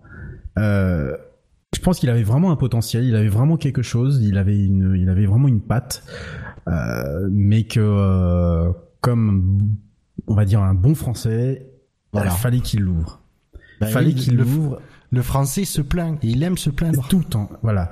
Et c'est pareil pour Grosjean d'ailleurs, hein. dis Vergne, hein, mais c'est pareil pour Grosjean. Et c'est à cause de ça, je pense en partie à cause de ça, que Grosjean on le verra plus dans euh, dans dans euh, dans 3 ans, 3 4 ans, c'est c'est terminé, hein. personne ne voudra le prendre. hein. C'est euh, un peu la réflexion qu'il y a eu l'année dernière euh, sur un de vos podcasts où vous disiez très justement, euh, euh, il soutient même pas son équipe quoi. Il est sans arrêt en train de dire sa voiture euh, c'est une grosse merde. Alors le jour où il fait cinquième place là des deux, deux- deux premiers grands prix de 2016 c'était génial et puis euh, et puis et puis que quand ça allait de de mal en pis, quand il y a eu des, pro- des problèmes de frein avec les manufacturiers, c'était une catastrophe. Euh, mec, euh, s'il n'allait pas cracher euh, euh, à la figure de Jean Haas, c'était pareil.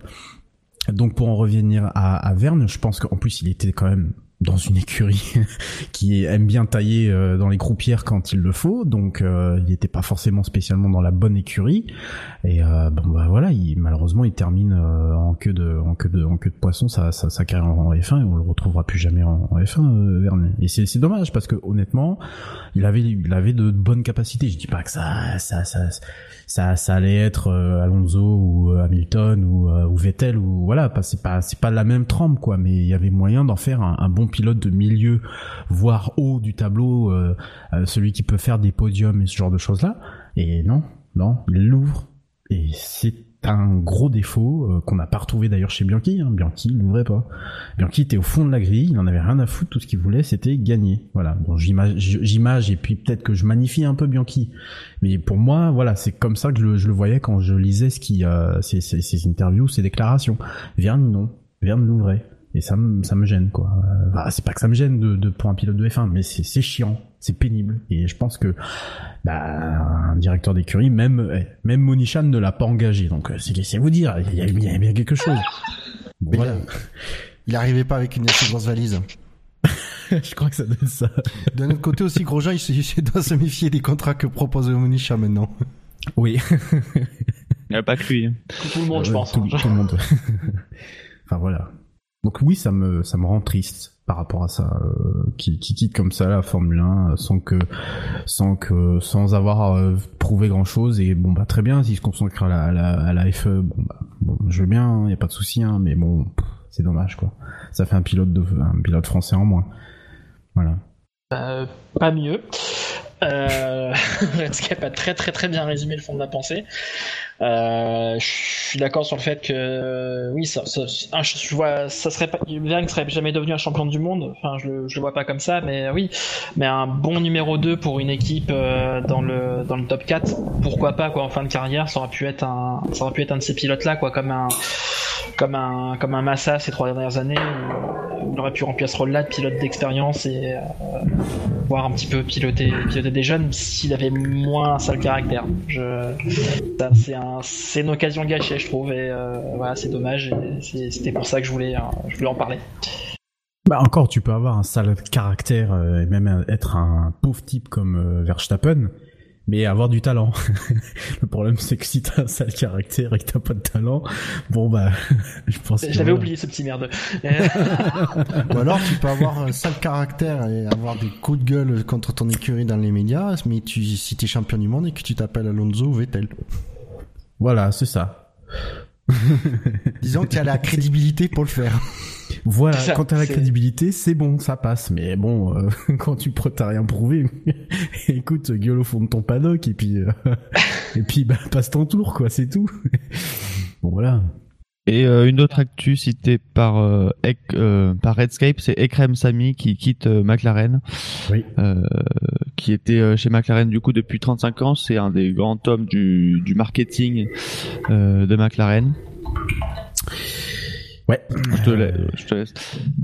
Bah, euh, écoute, quoi dire de plus que c'est l'historique, c'est l'historique qui qui part, hein, comme Ron Dennis.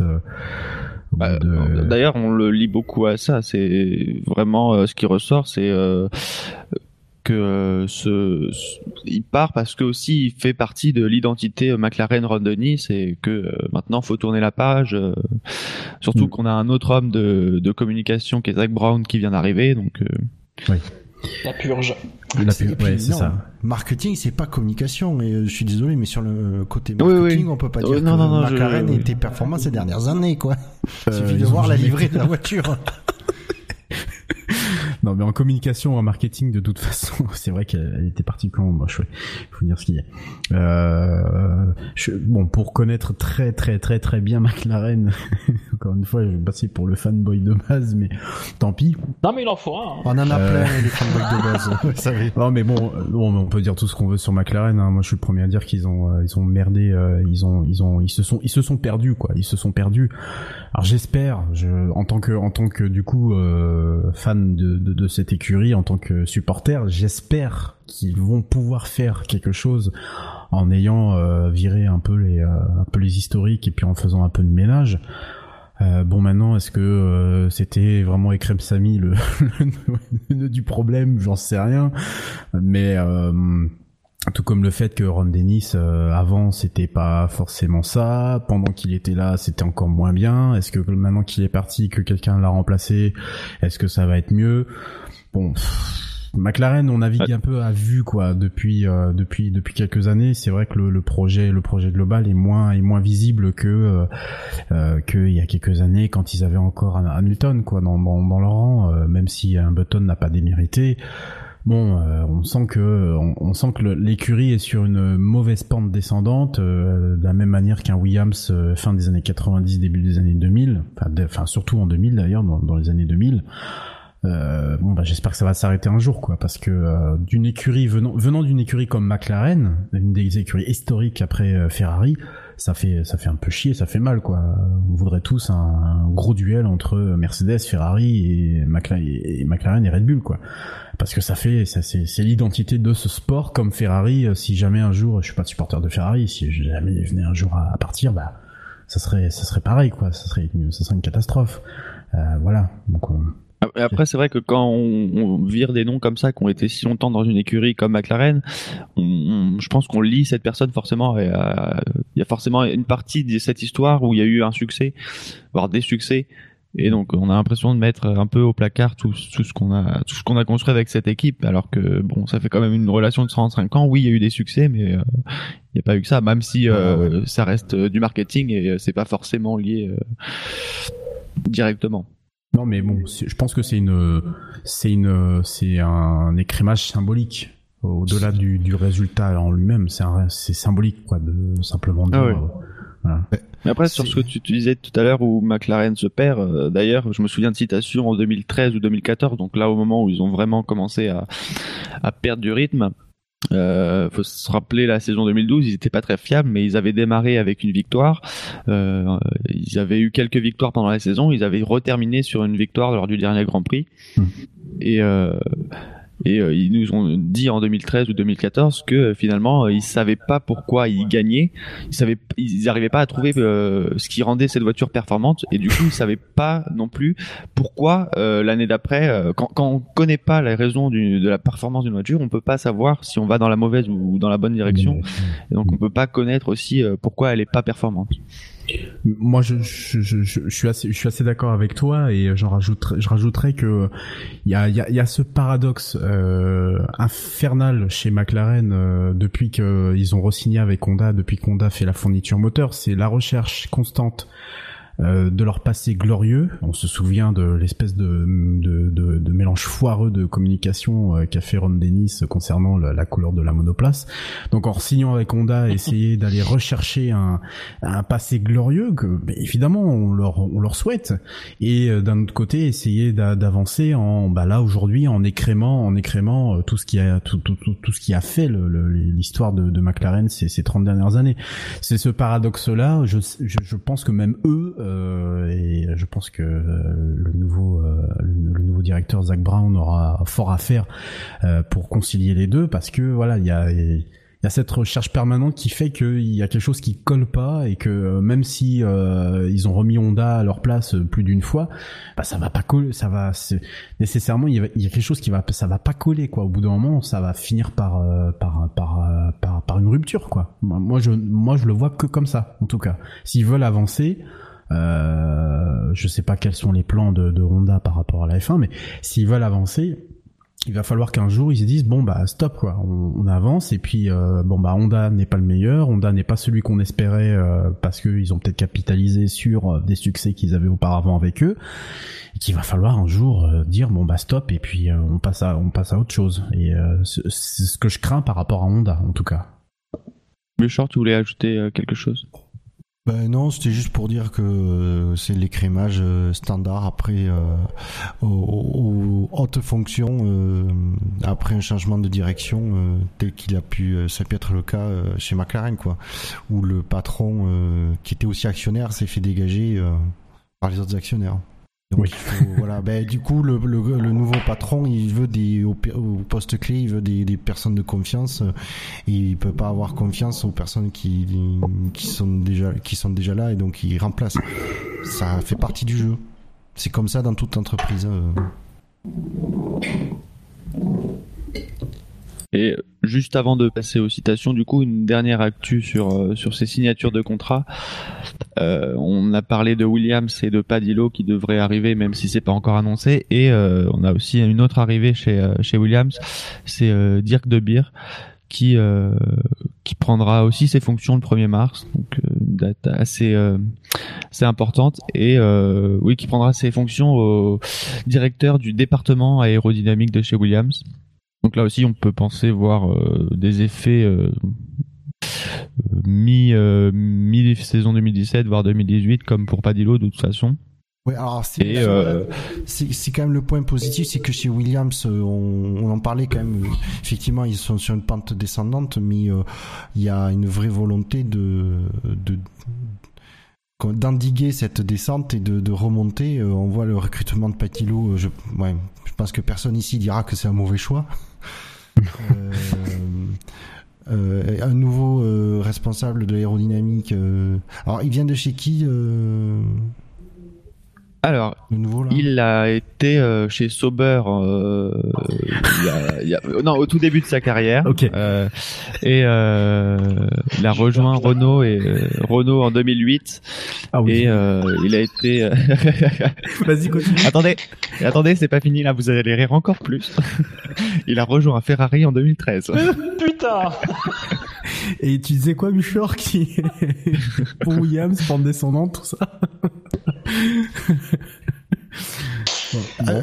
Moi, je C'est quand même prodigieux. Il était le- tout le temps au mauvais endroit, au même moment. Oui, effectivement. On dirait Alonso au niveau choix de carrière, quoi. Ça, c'est... Bon, après, euh, peut- le problème, c'est que c'est diff- pour un perso- pour un ingénieur comme ça, c'est difficile de à la fois de lui attribuer des succès ou de lui attribuer des insuccès.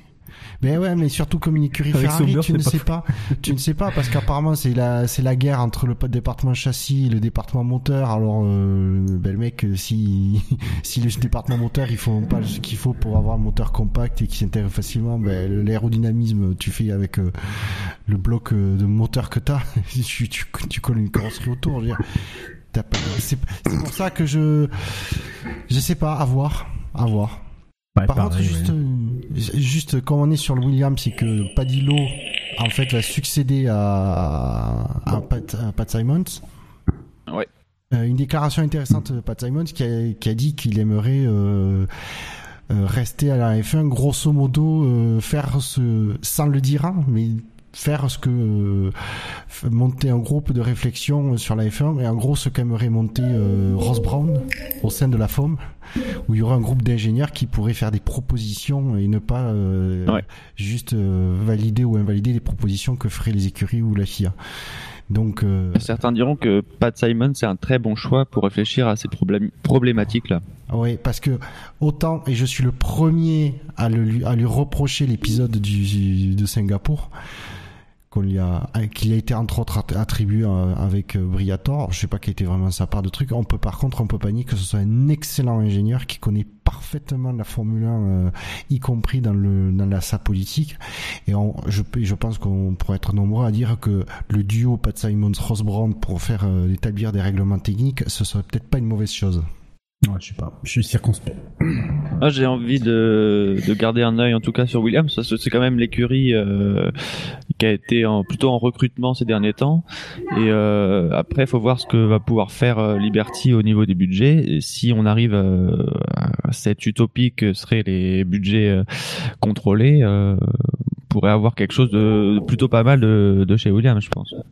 Moi, en tout cas, ça me, ça me donne envie euh, de, de voir ce qu'ils vont faire. Et j'espère, en tout cas, euh, que ça, ça, ça va dans leur sens. En plus, c'est pas une écurie que j'affectionne particulièrement, mais euh, là, ils sont plutôt, euh, bon, ils ont eu une grosse pente, euh, une grosse montée en 2014. Ils ont eu plutôt tendance à descendre après, mais euh, mais pourquoi pas avec tous ces recrutements. En tout cas, on sent qu'il y a l'envie de de recruter et de de, de s'améliorer derrière. Bah pour aller dans, dans ton sens, Quentin, c'est, je, je pense, c'est une écurie qui attire de nouveau. Je pense que c'était le, le, le- Oui. le principal point euh, noir euh, auparavant où Williams s'est quand même descendu euh, au plus- dans, dans, dans les bas fonds, euh, dans les bas fonds de, de, de, de la F1. Il y a eu que, il y a eu que 2012 euh, et la victoire improbable de Maldonado en Espagne pour pour donner un sursaut et euh, un sursaut, un sursaut éclair. Mais euh, putain, il a gagné. Ah, la vache. Mais euh, ouais, depuis. Puis, euh, je pense que il y a quand même une bonne gestion, pardon, dans cette écurie parce qu'ils ont quand même réussi à faire venir euh, Martini euh, Oui. à- en 2014 alors qu'ils sortaient de leur saison 2013 Oui. absolument catastrophique. Je crois qu'ils fait. ont marqué trois points euh, avec deux pilotes. donc. Ouais. Ouais. Non, voilà, c'est ça. Ils ont réussi à avoir des. Euh... Je t'ai coupé, Kevin. Désolé. C'est une connerie. Il essaye de vendre ses places de billets pour, euh, pour remplir son Pour spectacle. spectacle. non, mais c'est vrai qu'ils ont attiré un, un bon un bon sponsor. Ils ont réussi enfin à avoir un moteur, euh, un moteur qui leur permettait de de de, de faire un d'avoir un projet, un véritable projet, parce que bon bah le moteur Renault qu'ils avaient eu euh, en 2013 aussi, je crois qu'ils étaient avec Renault, il me semble. Oui, ils Semble, étaient ouais. avec, oui, avec le Ouais, moteur ils sont Renault. pas chez Mercedes en Voilà, en 2014. 2014 avec l'ère du, du, du V6 turbo. Euh, je pense que déjà le fait d'avoir le moteur, le fait d'avoir des liens un peu bon ouais on va dire un peu plus étroits avec euh, avec euh, Mercedes, euh, le fait que Frank Williams passe euh, plus ou moins euh, la main euh, au fur et à mesure du temps avec euh, avec sa fille Claire. Tout ça a fait que oui Williams euh, Williams a peut avoir les chances pour euh, pour redevenir une, une équipe de, de, de premier de premier niveau. Euh, bon, le seul souci c'est que euh, est-ce qu'ils ont trop capitalisé sur 2014 et donc du coup les voitures faites en 2015 et 2016 euh, sont un peu le, le- la résurgence de cette année 2014 où ils ont peut-être tout donné et donc du coup après donc, j'espère que c'est pas le cas parce que dans ces cas-là, dans, dans, dans, dans- d'ici 2020, on va les retrouver de nouveau dans les bas-fonds. J'espère franchement que euh, ce recrutement qu'ils ont fait là leur serve vraiment à quelque chose. Mais vraiment. Mais en tout, enfin, et bon, quand je vois les pilotes, c'est peut-être pas tout à fait gagné quoi. Donc il va peut-être falloir attendre. euh, l'année prochaine, avant de d'avoir des, des, des, des résultats, si, euh, si on en attend. Ben, un, un bon indicateur, alors c'est- ce sera pas dans l'immédiat, mais effectivement en fin de l'année, un bon indicateur, un bon indicateur sera euh, le, le pilote qu'ils vont recruter pour la pour remplacer Massa, parce que bon, on est tous Voilà. conscients que Massa, c'est il est là que pour une année. Ben, qu'ils Et ont c'était pris une parce connerie, que je pense. Ben, je pense que non, parce qu'ils ont non, honnêtement non, euh, ils ont été pris de court et euh, voilà quoi. Euh, L'autre option, c'était d'y rester pilote de réserve, quoi. Euh, bon. Ouais, mais qui a pas piloté un Grand Prix depuis combien de temps euh... eh, Mine de rien, on peut dire ce qu'on veut, Massa, il est pas, il est pas non plus de nul comme. euh, Ah putain, on entend vachement ta cigarette électronique. Redscape. désolé. désolé. Euh, et donc Massa, je veux dire, il sort, il connaît super bien le V6 euh, turbo hybride, euh, il connaît bien l'écurie, il est, alors, il a été là, euh, il a couru tous les, gr- les grands prix, c'est depuis chez Williams depuis euh, deux ou trois ans. Voilà, c'est c'est un choix beaucoup plus logique que d'y rester. Je suis désolé. Pour, pour, pour, pour clarifier, c'est mon avis en fait. Euh, c'est- je, je dirais ça, c'était une mauvaise idée. Donc, euh, il y a, là, il y avait deux options, c'était Diresta et Massa. Massa, c'est la plus logique des deux, quoi, pour assurer au moins une continuité euh, entre l'ère euh, l'ère 2006 et l'ère 2007, quoi. Euh, 2016, 2017, pardon. J'ai envie de rester 10 ans en arrière, je ne sais pas pourquoi. Euh, la nostalgie, tout ça. Et, et surtout Euh. pour euh, et pour assumer une euh, en tant que pilote l'évolution d'une voiture avec au début d'un nouveau règlement. Ah oui, là, il faut, il faut un pilote expérimenté pour faire ça, c'est clair et net. Quoi. Sur, sur la piste, je pense pas qu'on qu'on le verra briller cette année, Massa, mais de, de, de ce point de vue, euh, de ce point de vue-là, développement de la, de la voiture et euh, développement de, de Stroll aussi, euh, c'était la meilleure recrue possible pour, euh, pour Williams à ce moment-là. Et donc euh, voilà, quel pilote remplacera Massa euh, en 2018 Eh ben c'est la la bonne question et ce sera un très bon indicateur pour euh, l'évolution de Williams. Stroll, l'arrivée- Excuse-moi, Quentin. L'arrivée de Padillo, ça va peut-être aussi aider à faire venir un, un autre nom chez Williams, même si euh, parce que Stroll sera encore dans sa deuxième saison, donc euh, je pense pas qu'ils prennent un autre rookie. Non, mais effectivement, bah, Padillo peut être un nom qui attire euh, et qui crédibilise euh, Williams pour euh, un top le pilote. projet. Et donc on va maintenant euh, passer aux, aux citations avec euh, un magnifique jingle de citations. Mais tu l'as dit Bah oui, je l'ai dit, mais tu l'as sorti de son contexte. Tu l'as dit Oui, je l'ai dit, mais je l'ai dit autrement. Alors toi, tu l'as dit, alors tu le répètes, et eux, ils croient que je l'ai dit. Voilà. Très bien. Ah, ils sont beaux. Et moi qui proposais de refaire le, le pack sonore du de l'émission. Non, en fait, je crois qu'il y a tout. Eh ouais, Allez, je me lance hein, Euh, parce que j'en ai qu'une. Vas-y. Donc si je me la fais Il veut pas la perdre. Ouais. voilà. Euh, alors, on a eu des déclarations, euh, c'était la semaine- début de semaine ou la semaine, fin de semaine dernière, euh, d'ingénieurs de, Red Bull qui étaient euh, plutôt confiants euh, pour les dépassements concernant la, la nou- la nouvelle réglementation. Faut dire qu'on est quand même nombreux à s'inquiéter que euh, les, le- les gros gains en appui aérodynamique.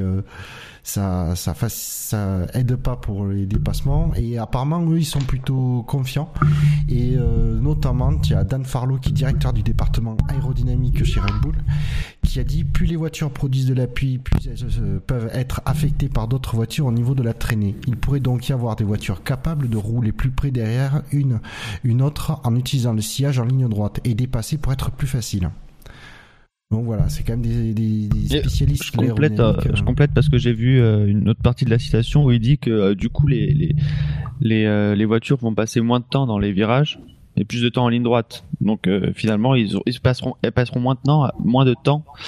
euh, même si c'est pas moins de kilomètres, c'est moins de temps en termes de chronométrage à être affecté par euh, par le sillon de la voiture devant.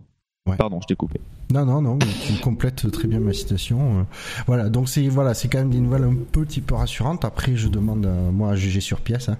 Je suis comme Saint Thomas, Euh, mais euh, voilà, c'est alors qu'on était dans un nuage très noir de de de, de, de- de pessimisme concernant les, les À savoir dépassements en maintenant 2017. qui- euh, À savoir qui aura raison du coup. à savoir qui aura raison. Mais j'ai envie de dire, j'ai envie de dire, euh, j'ai plus confi- quand il y a un spécialiste, notamment chez Red Bull, de l'aérodynamique, euh, qui dit ça, euh, j'ai envie de dire, bon, il sait peut-être quand même de quoi il parle.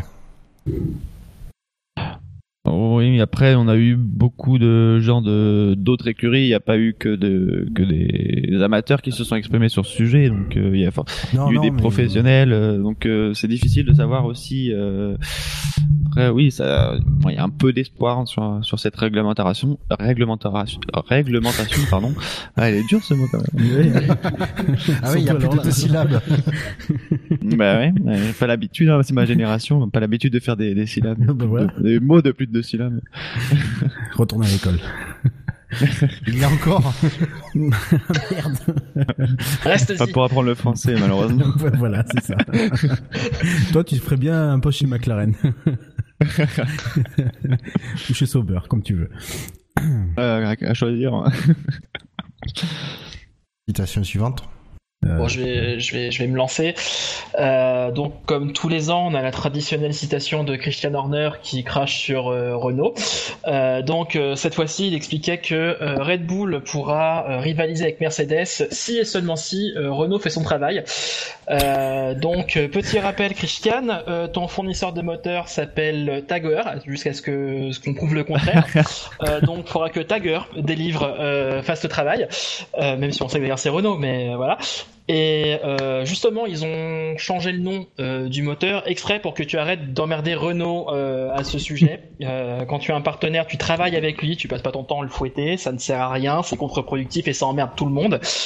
Euh, donc euh, voilà, c'était mon mon petit coup de gueule là-dessus. Et euh, donc j'en profite pour enchaîner avec une deuxième citation qui est directement liée. C'est euh, justement Renault de son comté qui estime que euh, en ayant changé 95% des pièces de son moteur pour la saison prochaine devrait atteindre 0,3 secondes de gain par tour avec son moteur par rapport le moteur début d'année 2017 par rapport à fin 2016 et qui espère gagner encore entre 0,3 et 0,4 secondes pendant la saison prochaine. À voir comment les autres progressent mais ça peut être ça peut être un bon signe de, de ce côté-là. Bah, sur Horner, c'est vrai que j'avais pas fait le lien avec Tiger, mais euh, comme quoi il est très fort Horner pour nous faire oublier euh, quand il tape sur les gens que qu'il tape pas sur ses sponsors quoi. C'est ça. moi, je, dis- moi, je dirais que pour paraphraser euh, Kevin, euh, Christian, ta gueule. Voilà. Oui. voilà. C'était facile, je sais. Après, j'espère que, euh, que Renault facture bien cher son moteur. Putain, Ah ouais. à Red Bull. Mais qu'il les fasse casquer, quoi. Mais, mais, mais merde, mais qu'est-ce qui, ah, ah, attendez, mais j'aimerais juste revenir sur le, le, le fait d'avoir un, un- d'avoir ces déclarations, mais que ce soit Horner ou, ou un autre, ou un autre de chez, de chez Red Bull, hein. C'est, c'est, c'est quand même incroyable, quoi, le lynchage. Mais même, même quand tout se passe bien, hein, euh, là, ils ont, ils sont quand même arrivés, euh, les mecs, à, euh, à batailler, voire même presque à avoir des armes égales, presque, hein, j'ai dit, hein, pas, pas tout à fait, mais presque avec Mercedes sur certaines courses. Le mec se Bon, d'accord, on arrive sur encore une nouvelle réglementation. Enfin, on reste sur le même type de moteur, etc., etc. Même si Renault, euh, Renault a, a d'après ce que j'ai lu ça et là, revu euh, euh, quelques quelques quelque chose, de, quelques éléments dans son moteur. Putain, le mec arrive quand même à dire attention les gars, attention. Si jamais vous n'êtes pas à la hauteur, on recommence le même caca médiatique qu'il y a Non, deux non. ans. Il y a- une constante Non, non, avec Red Bull. C'est quand ils gagnent, c'est parce qu'ils ont une équipe formidable, des ingénieurs géniaux, des pilotes merveilleux. Quand ça va pas, c'est à cause de Renault. Voilà. C'est ça, en voilà. fait. En fait, c'est Horner là, il fait du, du, du préventif, c'est-à-dire qu'il dit si on si Oui. on, on assure pas cette année, c'est pas notre faute. Ah oui, il va baisser son pantalon et faire caca sur Renault, ça c'est sûr. hein. Ça là-dessus, Sauf que le on est pro- d'accord. hein. sauf qu'il a un gros problème avec ça, c'est qu'il a deux autres écuries, Toro Rosso et Renault, qui vont avoir le même moteur.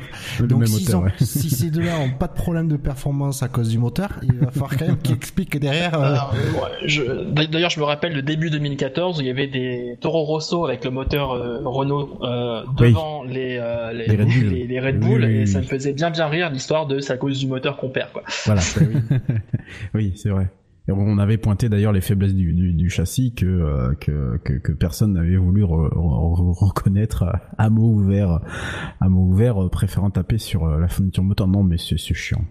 C'est pénible. Leur, leur, leur- pareil, leur communication, euh, euh, en particulier sur ça, est vraiment, euh, vraiment pénible. Quoi. C'est, c'est, c'est, c'est presque si tu, si tu es en F1, c'est que bah tu, tu assumes le fait que euh, tu as des moments où tu vas perdre, des moments où, euh, des saisons où tu vas être entre deux eaux, ce qu'ils ont été jusqu'à l'année dernière.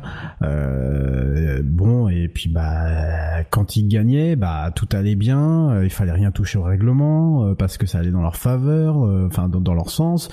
Là, bon bah ils sentent bien que même si l'année dernière c'était quand même mieux, bah c'est pas non plus tout à fait, c'est pas c'est pas le nirvana absolu.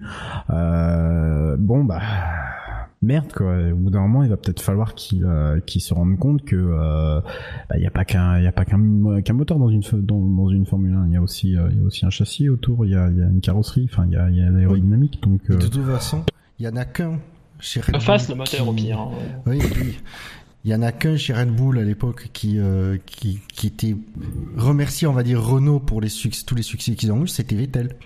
oui exact. Oui. Et ouais. Mettant à chaque fois d'ailleurs en exergue sa fameuse phrase, euh, je crois qu'il avait prononcée euh, tout, en toute fin de saison 2013. Euh, je crois que c'était au Grand Prix des États-Unis, euh, à Austin, où il disait que euh, faut se souvenir de tous ces trophées parce que ça, ça se reproduira peut-être euh, jamais. Je pense que sa phrase n'a jamais été aussi prémonitoire Ah, que. euh, euh, non, à la fois Abu pour Red Dhabi. Bull et à la fois pour lui chez Ferrari. Abu hein. Dhabi, non. C'était ouais, Abu. Dhabi 2013, Abu après Dhabi. la, sa dernière Oui, oui. victoire en 2013, le Autant pour moi, Bouchard. course de Ouais. la saison, qui dans le- Ouais. le tour, il avait fait ses donuts, il disait euh, savourons bien ce moment parce qu'on ne sait pas ce que la- de le- quoi l'avenir sera fait. Oui.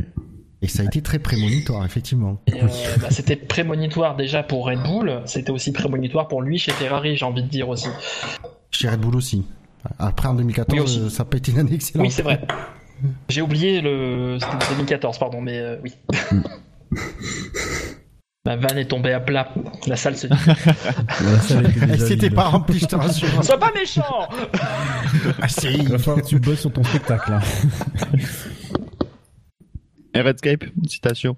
Euh, ouais, j'en ai deux du coup. Euh, Bah, alors, vas-y, hein. euh, voilà. hein, je- Donc la première, euh, c'est euh, celle de, de, de, de Alain Prost euh, donc concernant euh, concernant donc le, le, le fait qu'il a été euh, qu'il a été euh, nommé directeur, enfin conseiller spécial de, de Renault. Enfin euh, voilà. Euh, il faut que donc le côté humain soit davantage là avec les pilotes. Les gens sont plus intéressés par la performance que par la technologie. Euh, bon, alors quand j'ai lu cette phrase, déjà je l'ai relu plusieurs fois. parce que j'avais mal au crâne. Euh, ensuite, je me suis dit ah oui mais non c'est un prof, c'est le professeur donc c'est normal euh, qu'il commence à non donc voilà. Et en fait euh, derrière euh, ce que j'en comprends c'est que euh, pour lui je pense enfin en tout cas il pense que la la la, la F1 n'est plus ce, haut lieu de la technologie, euh, ce que devait montrer une voiture de route dans les euh, les, les, les, les 5 ou les 10 prochaines années à venir.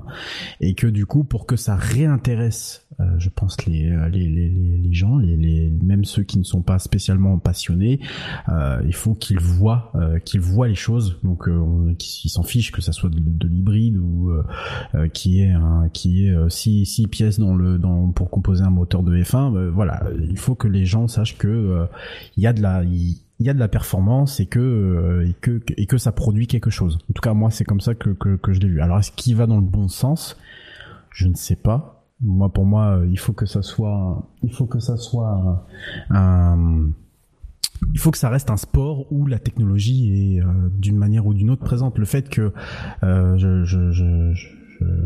j'en en ai entendu parler dans un encore une fois dans un de- des, des, des, derniers podcasts du SAV euh, le fait que la technologie euh, soit sous-entendue euh, je suis pas d'accord dans le sens où euh, tout ce que compose une F1 moderne d'aujourd'hui euh, on ne l'a pas encore tout à fait retrouvé euh, au niveau de au niveau de au niveau de la route. Euh, même si effectivement d'autres disciplines sont beaucoup moins en retard et ont déjà, notamment en, en endurance, ont déjà ont déjà eu ont déjà fait leurs armes dans, dans certaines choses, notamment ce qui concerne l'hybridation des, des moteurs. Donc, euh, je suis pas tout à fait encore d'accord sur le fait qu'il faille mettre tout à fait en avant la performance d'une monoplace au détriment de la technologie que ça pourrait euh, que ça pourrait apporter. Pour moi la, la F1 doit rester absolument cette vitrine technologique pour faire rêver les gens plus que plus que la performance en elle-même. On sait de toute façon qu'une F1 ça développe tant de chevaux euh, que ça va à telle vitesse que euh, ça va ça ça ça, ça, peut aller- ça va très vite et que ça ça peut si c'est manipulé par quelqu'un qui euh, ne connaît pas peut être dangereux.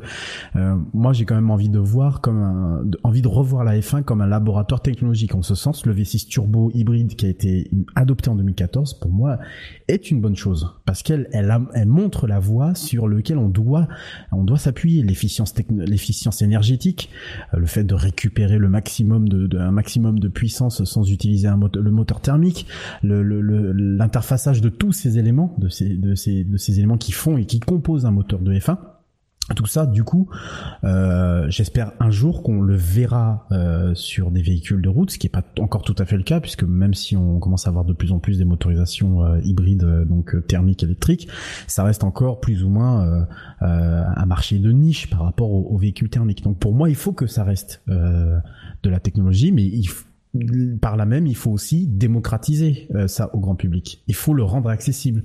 Il faut avoir des, des, gens qui euh, qui aiment parler de ça, qui, qui sachent en parler, des des des des, des, euh, directeurs d'écurie qui qui qui en parlent, qui qui mettent ça en avant, plutôt que plutôt que plutôt que de mettre toujours la performance au premier plan. En tout cas, ça c'est mon avis. Après, je sais pas ce que vous ouais, en je pensez. je trouve que c'est intéressant comme euh, comme point de vue. En tout cas, après, oui, je, je pense que tu es d'accord avec le fait qu'il faut un équilibre entre les deux, en fait, dans ce que dit Alain Prost. Oui. Et euh, en fait, c'est euh, le fait que les pilotes soient en train de gérer des technologies et des puissances aussi, parce que c'est aussi ça qui intéresse, des puissances comme ça, euh, qui doit amener à, à l'excitation en fait qu'il y a envers la F1, je pense. euh, et euh, après, moi, je suis un grand fan des V6, euh, des V6 euh, hybrides, mais euh, c'est pas pour ça que chaque week-end, chaque week-end, je me mets devant ma télé. Je me, je me dis pas, oh, chouette, je vais voir euh, comment vont tourner les V6, euh, V6 hybrides de- sur ma télé. mais, mais c'est- sûr que c'est pas le bruit du moteur qui va faire, qui va te donner un. oh bah après, un bruit de moteur, il y a eu pire. Hein. Il y a la Formule E, je veux dire. Enfin, Oui, c'est Oui. vrai. c'est pour ça que je regarde pas. Non, parce qu'après, si on veut, si- de toute façon, si on veut clairement euh, voir le, le mettre, euh, ouais, vous regardez un sport automobile qui met en avant le, le talent des pilotes, il suffit de prendre n'importe quelle euh, formule monotype, ben, et du coup, la plus la plus performante, c'est le GP2. euh, et du coup, c'est les pilotes qui font la différence. Hein.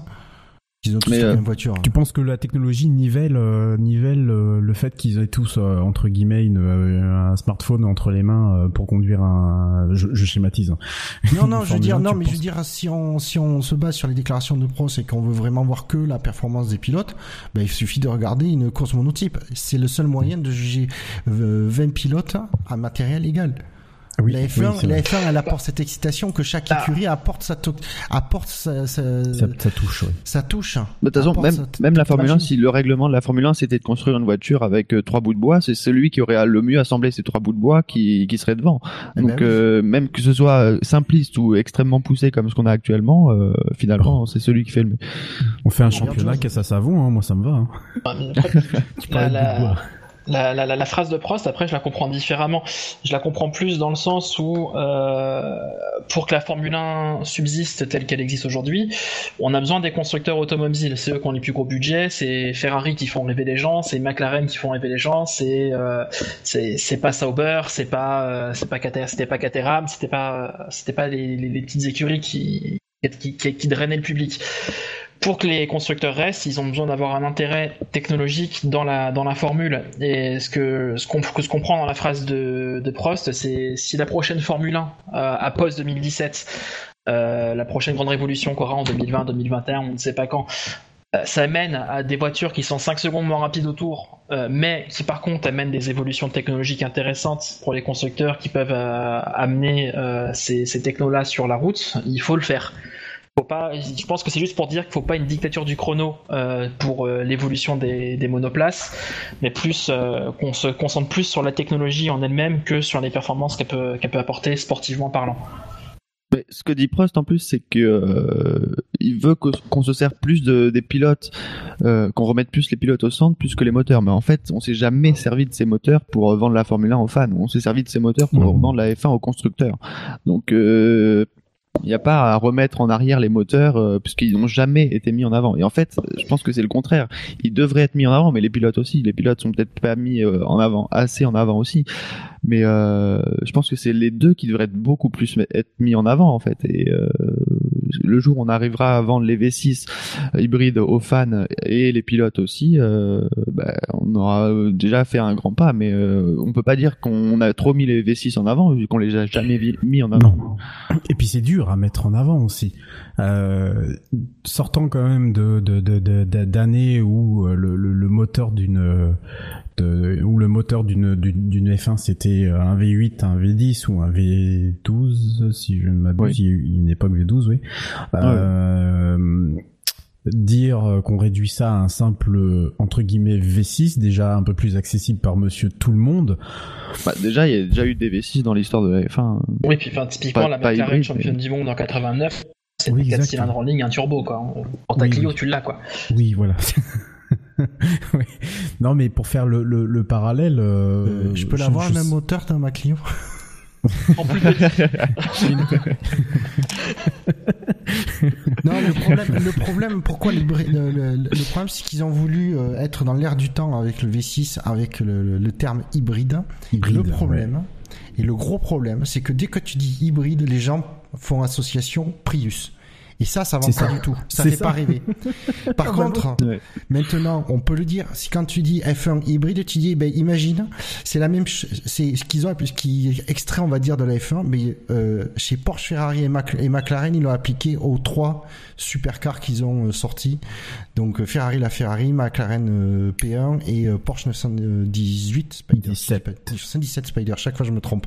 Ouais. Et je te- et là, là, les gens, ils vont tout de suite, ah, cet hybride là, ça, ça fait rêver. Oui.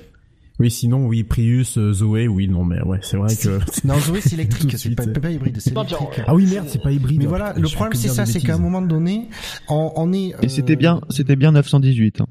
Ah bon, ouais, d'accord. Non, c'est la 9... c'est quoi, la 917. Oh, putain, Mais mais c'est c'est moi le qui- Porsche. Ah, 919, je gagne.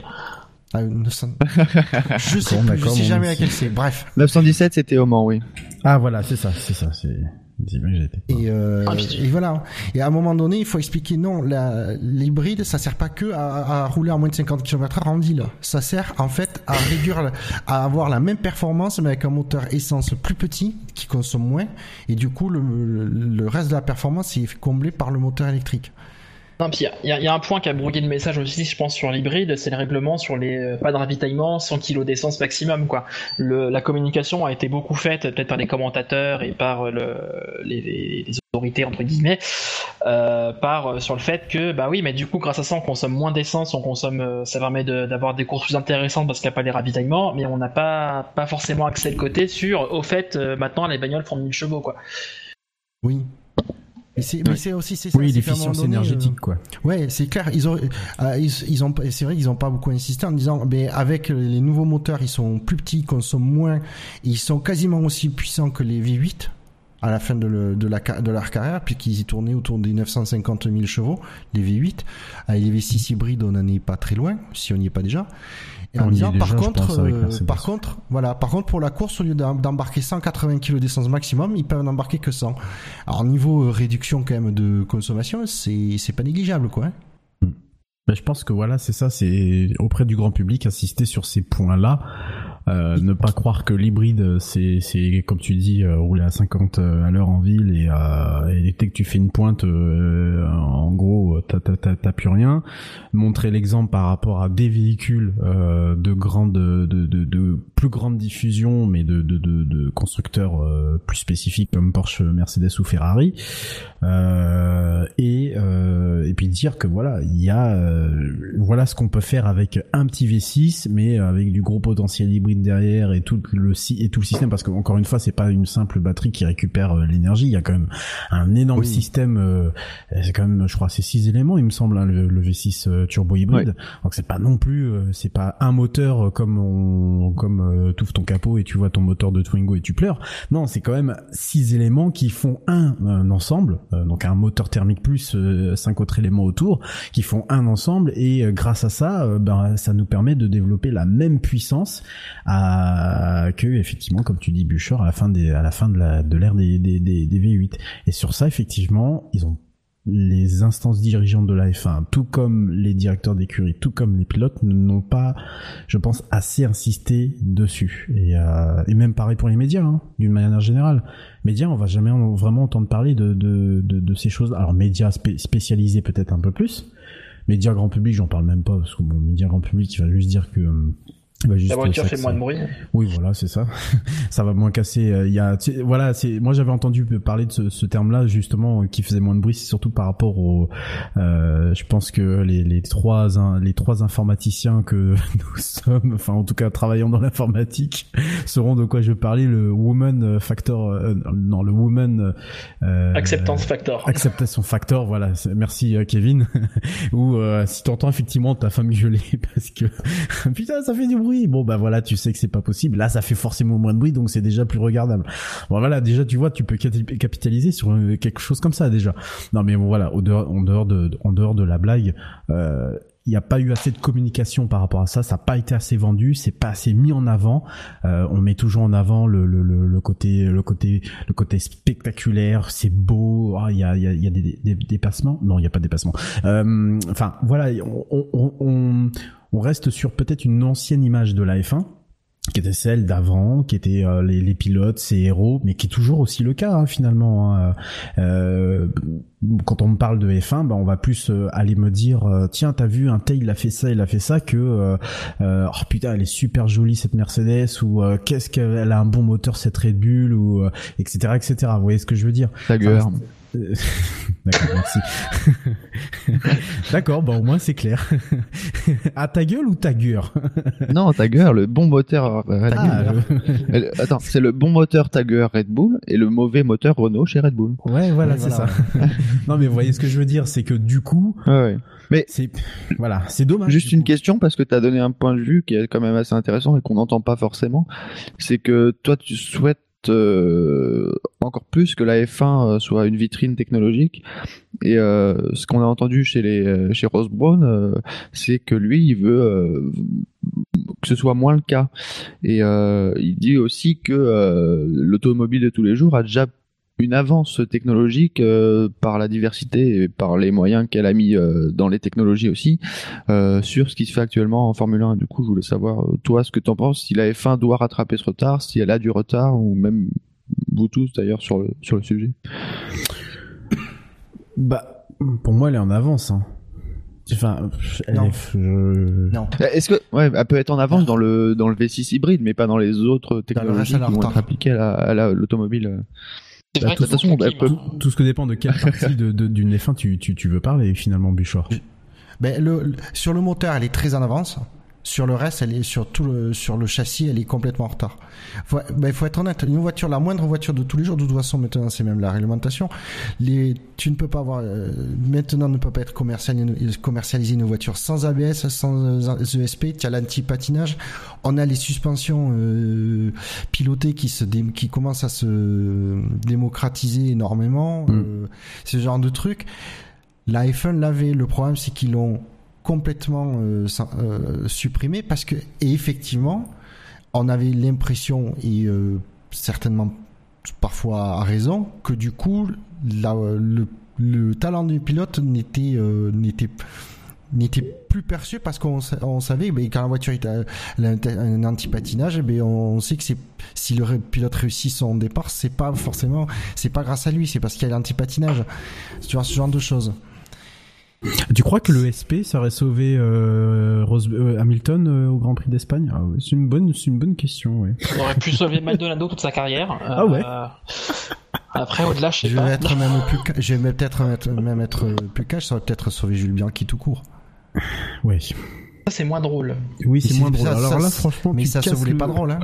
C'était pas, Ah ouais, je- ça sais pas être une blague, hein, mais euh, non, Non, mais non, non, mais un anti-patinage, un truc comme ça. Ouais, mais tu, tu rigoles, mais Ouais. euh, Oui, mais Bouchard, est-ce que c'est pas le, le, le curseur entre euh, laisser la latitude au pilote de gérer une F1, de conduire une F1, de Mais piloter si. une F1, ah mais si, si, et, euh, le fait d'in- d'introduire n'importe quelle technologie Ah, euh, parce que c'est une vitrine technologique. Je suis d'accord, mais j'explique que jusqu'à un moment donné, il, dire, pourquoi on n'a pas ces technologies dans le F1, c'est juste parce que à un moment donné, ils ont, ça a commencé à arriver et ils ont réglementairement coupé tout de suite pour justement éviter que les, les, les pilotes ne n'aient plus leur leur aura et n'aient plus la gestion complète de la voiture. Je dis pas que c'est une, mauvaise chose ce qu'ils ont fait. euh, je dis juste, j'explique pourquoi on n'a pas ces technologies en, en F1. C'est une volonté, mais du coup, de ce point de vue-là, les, les voitures, euh, les voitures euh, de route ont pris, et même, j'ai envie de dire même les voitures de tout le monde, puisque c'est accessible sur, c'est pas que sur les, les voitures chères. C'est des technologies qui ont euh, largement, qui les voitures sont bien avant, en avance sur la F1. Hmm. Autoriser les ingénieurs à faire des, à mettre un anti-patinage, un ESP, ce genre de choses sur les F1, mais avec les, euh, l'ingéniosité de, de, ces- de, de ces mecs en F1 euh, et les, les budgets qu'ils vont avoir, mais ils vont, ils vont développer des systèmes, mais qu'on pourrait même pas imaginer sur les voitures de route. De ce point de vue-là, oui. Mais après, moi, je trouve que c'est pas plus mal que de ce point de point de vue-là, le pilote est la main. C'est. Oui, sinon ça va. Excuse-moi, vas-y. Après, sur, sur le côté techno, il y a aussi peut-être un truc à prendre en compte, c'est qu'il n'y a pas que Mercedes, il n'y a pas que Ferrari, il n'y a pas que Renault qui ont 300 millions de dollars à dépenser chaque année. Derrière, il y a Sauber qui est obligé de prendre 4 pilotes pour, euh, pour boucler ses fins de mois. Euh, Et euh, ces, ces écuries-là, elles peuvent pas forcément euh, développer un ESP, elles peuvent pas forcément développer des suspensions actives, elles peuvent pas forcément Bah, développer Kevin, des d'artifice que. je- euh, Juste en profiter pour faire la transition avec le sujet, parce qu'on est toujours dans les citations, mais on va passer dans, la prochaine actu qui était euh, les suspensions. Et justement, ce qui se dit sur ces suspensions actives, c'est que euh, si on, on autorise vraiment les suspensions actives, c'est qu'il y aurait un système développé par euh, peut-être un seul fournisseur qui serait euh, distribué à toute la grille. Et au moins, on a le contrôle de ce qui se fait sur les suspensions. C'est ce qui bloque un peu actuellement, c'est qu'on sait pas trop euh, dans, quel point on est dans la, légalité et en autorisant les, suspensions actives, on est sûr qu'au moins euh, on y va à fond dans, dans, le, dans le truc et on est sûr de, de ce qui se passe dans les fins et on autorise un fournisseur à fournir tout le monde. Comme ça, il n'y a pas de surcoût pour, pour les plus petites écuries. Alors quand, oui, je précise quand même que quand on parle de- d'un seul fournisseur, c'est notamment pour, surtout pour le boîtier euh, électronique qui gérerait les, les suspensions. Comme ça, en fait, c'est surtout ça qui, Ouais, qui va. et qui d'ailleurs, on va- on- euh, Mais c'est pas déjà le cas sur euh, certaines pièces de, de, de Si. du, du, du Ben, moteur. Mais la gestion Euh, électronique euh, sur le boîtier électronique, il me semble. Ouais, C'est McLaren, hein, il me semble. euh, qui fournit le boîtier avec des specs tout ça. Après, Et les, pour les les- pour les- constructeurs, ils- les autres écuries mettent le logiciel qu'elles veulent. hein. Oui. Juste pour les suspensions, ça pourrait être Mercedes, qui en tout cas qui a été cité, euh, juste parce qu'ils ont développé un système qui pourrait euh, être développé euh, en 2014 déjà dans cette voie-là. Mais oui, moi je dis pourquoi pas parce que la suspension active, à un moment donné, si tu effectivement si tu fais un boîtier électronique de gestion qui limite en fait ce que tu peux faire, hein, ce que tu peux piloter sur sur la voiture, euh, au moins ça réglerait le problème des euh, débats qui commencent à arriver. Je pense que s'ils vont pas rapidement de ce voie-là, ça va être euh, ça va être vite le, un enjeu politique de la F1 où on voit qu'il y a des contournements qui sont très à cheval sur la réglementation, qui voilà, c'est ça va être compliqué. Mais, mais du coup, après, c'est quoi l'intérêt de, pour toutes les équipes d'avoir ce, ce, ce truc-là, vu qu'il n'y a, pas d'avantage compétitif derrière euh, que ça- Bah au moins on est sûr de ce qui se fait dans les suspensions et euh, ça apporte forcément un, un gain de performance et euh, tout ce qui est gain de performance euh, hors aéro c'est déjà ça de gagner. Donc les petites équipes resteront petites et les grandes Non. resteront grandes. Non, justement, parce que c'est sur un point sur lequel qui coûte pas cher en fait en développement. C'est ça le truc, c'est que c'est juste développer euh, et être Alors- astucieux dans le, oui, développe- alors- dans le fonctionnement du logiciel. Et c'est pas euh, que Hmm. tu développes d'une façon Alors que ou si on autre. reste dans une Ouais. alors que si on reste dans la zone grise qu'on a actuellement ça pourrait coûter beaucoup plus cher. D'ailleurs. Force India l'a dit aujourd'hui, c'est que euh, déjà pour reprendre un peu l'histoire du début, c'est euh, Mercedes et Red Bull qui ont apparemment développé un petit système qui permet à la voiture euh, d'utiliser au mieux les suspensions. Enfin, c'est un système, voilà, c'est, enfin, c'est contrôler un peu le niveau des suspensions et sans qu'il y ait de lien entre les suspensions avant et arrière qui a été euh, euh, annulé euh, en 2014 ou 2015, je sais plus. Je pense que c'est 2015, c'était le, le fric. C'est cette année, ça Et non euh, non, non, c'était pas Non, cette c'était année. en 2015. Hein. 2015, Ouais, ça passe vite. 2015, oui. Ouais, parce que c'était euh, le premier Grand Prix où ça a été euh, interdit, c'était à Hockenheim, et je pense qu'on était à Hockenheim en 2015.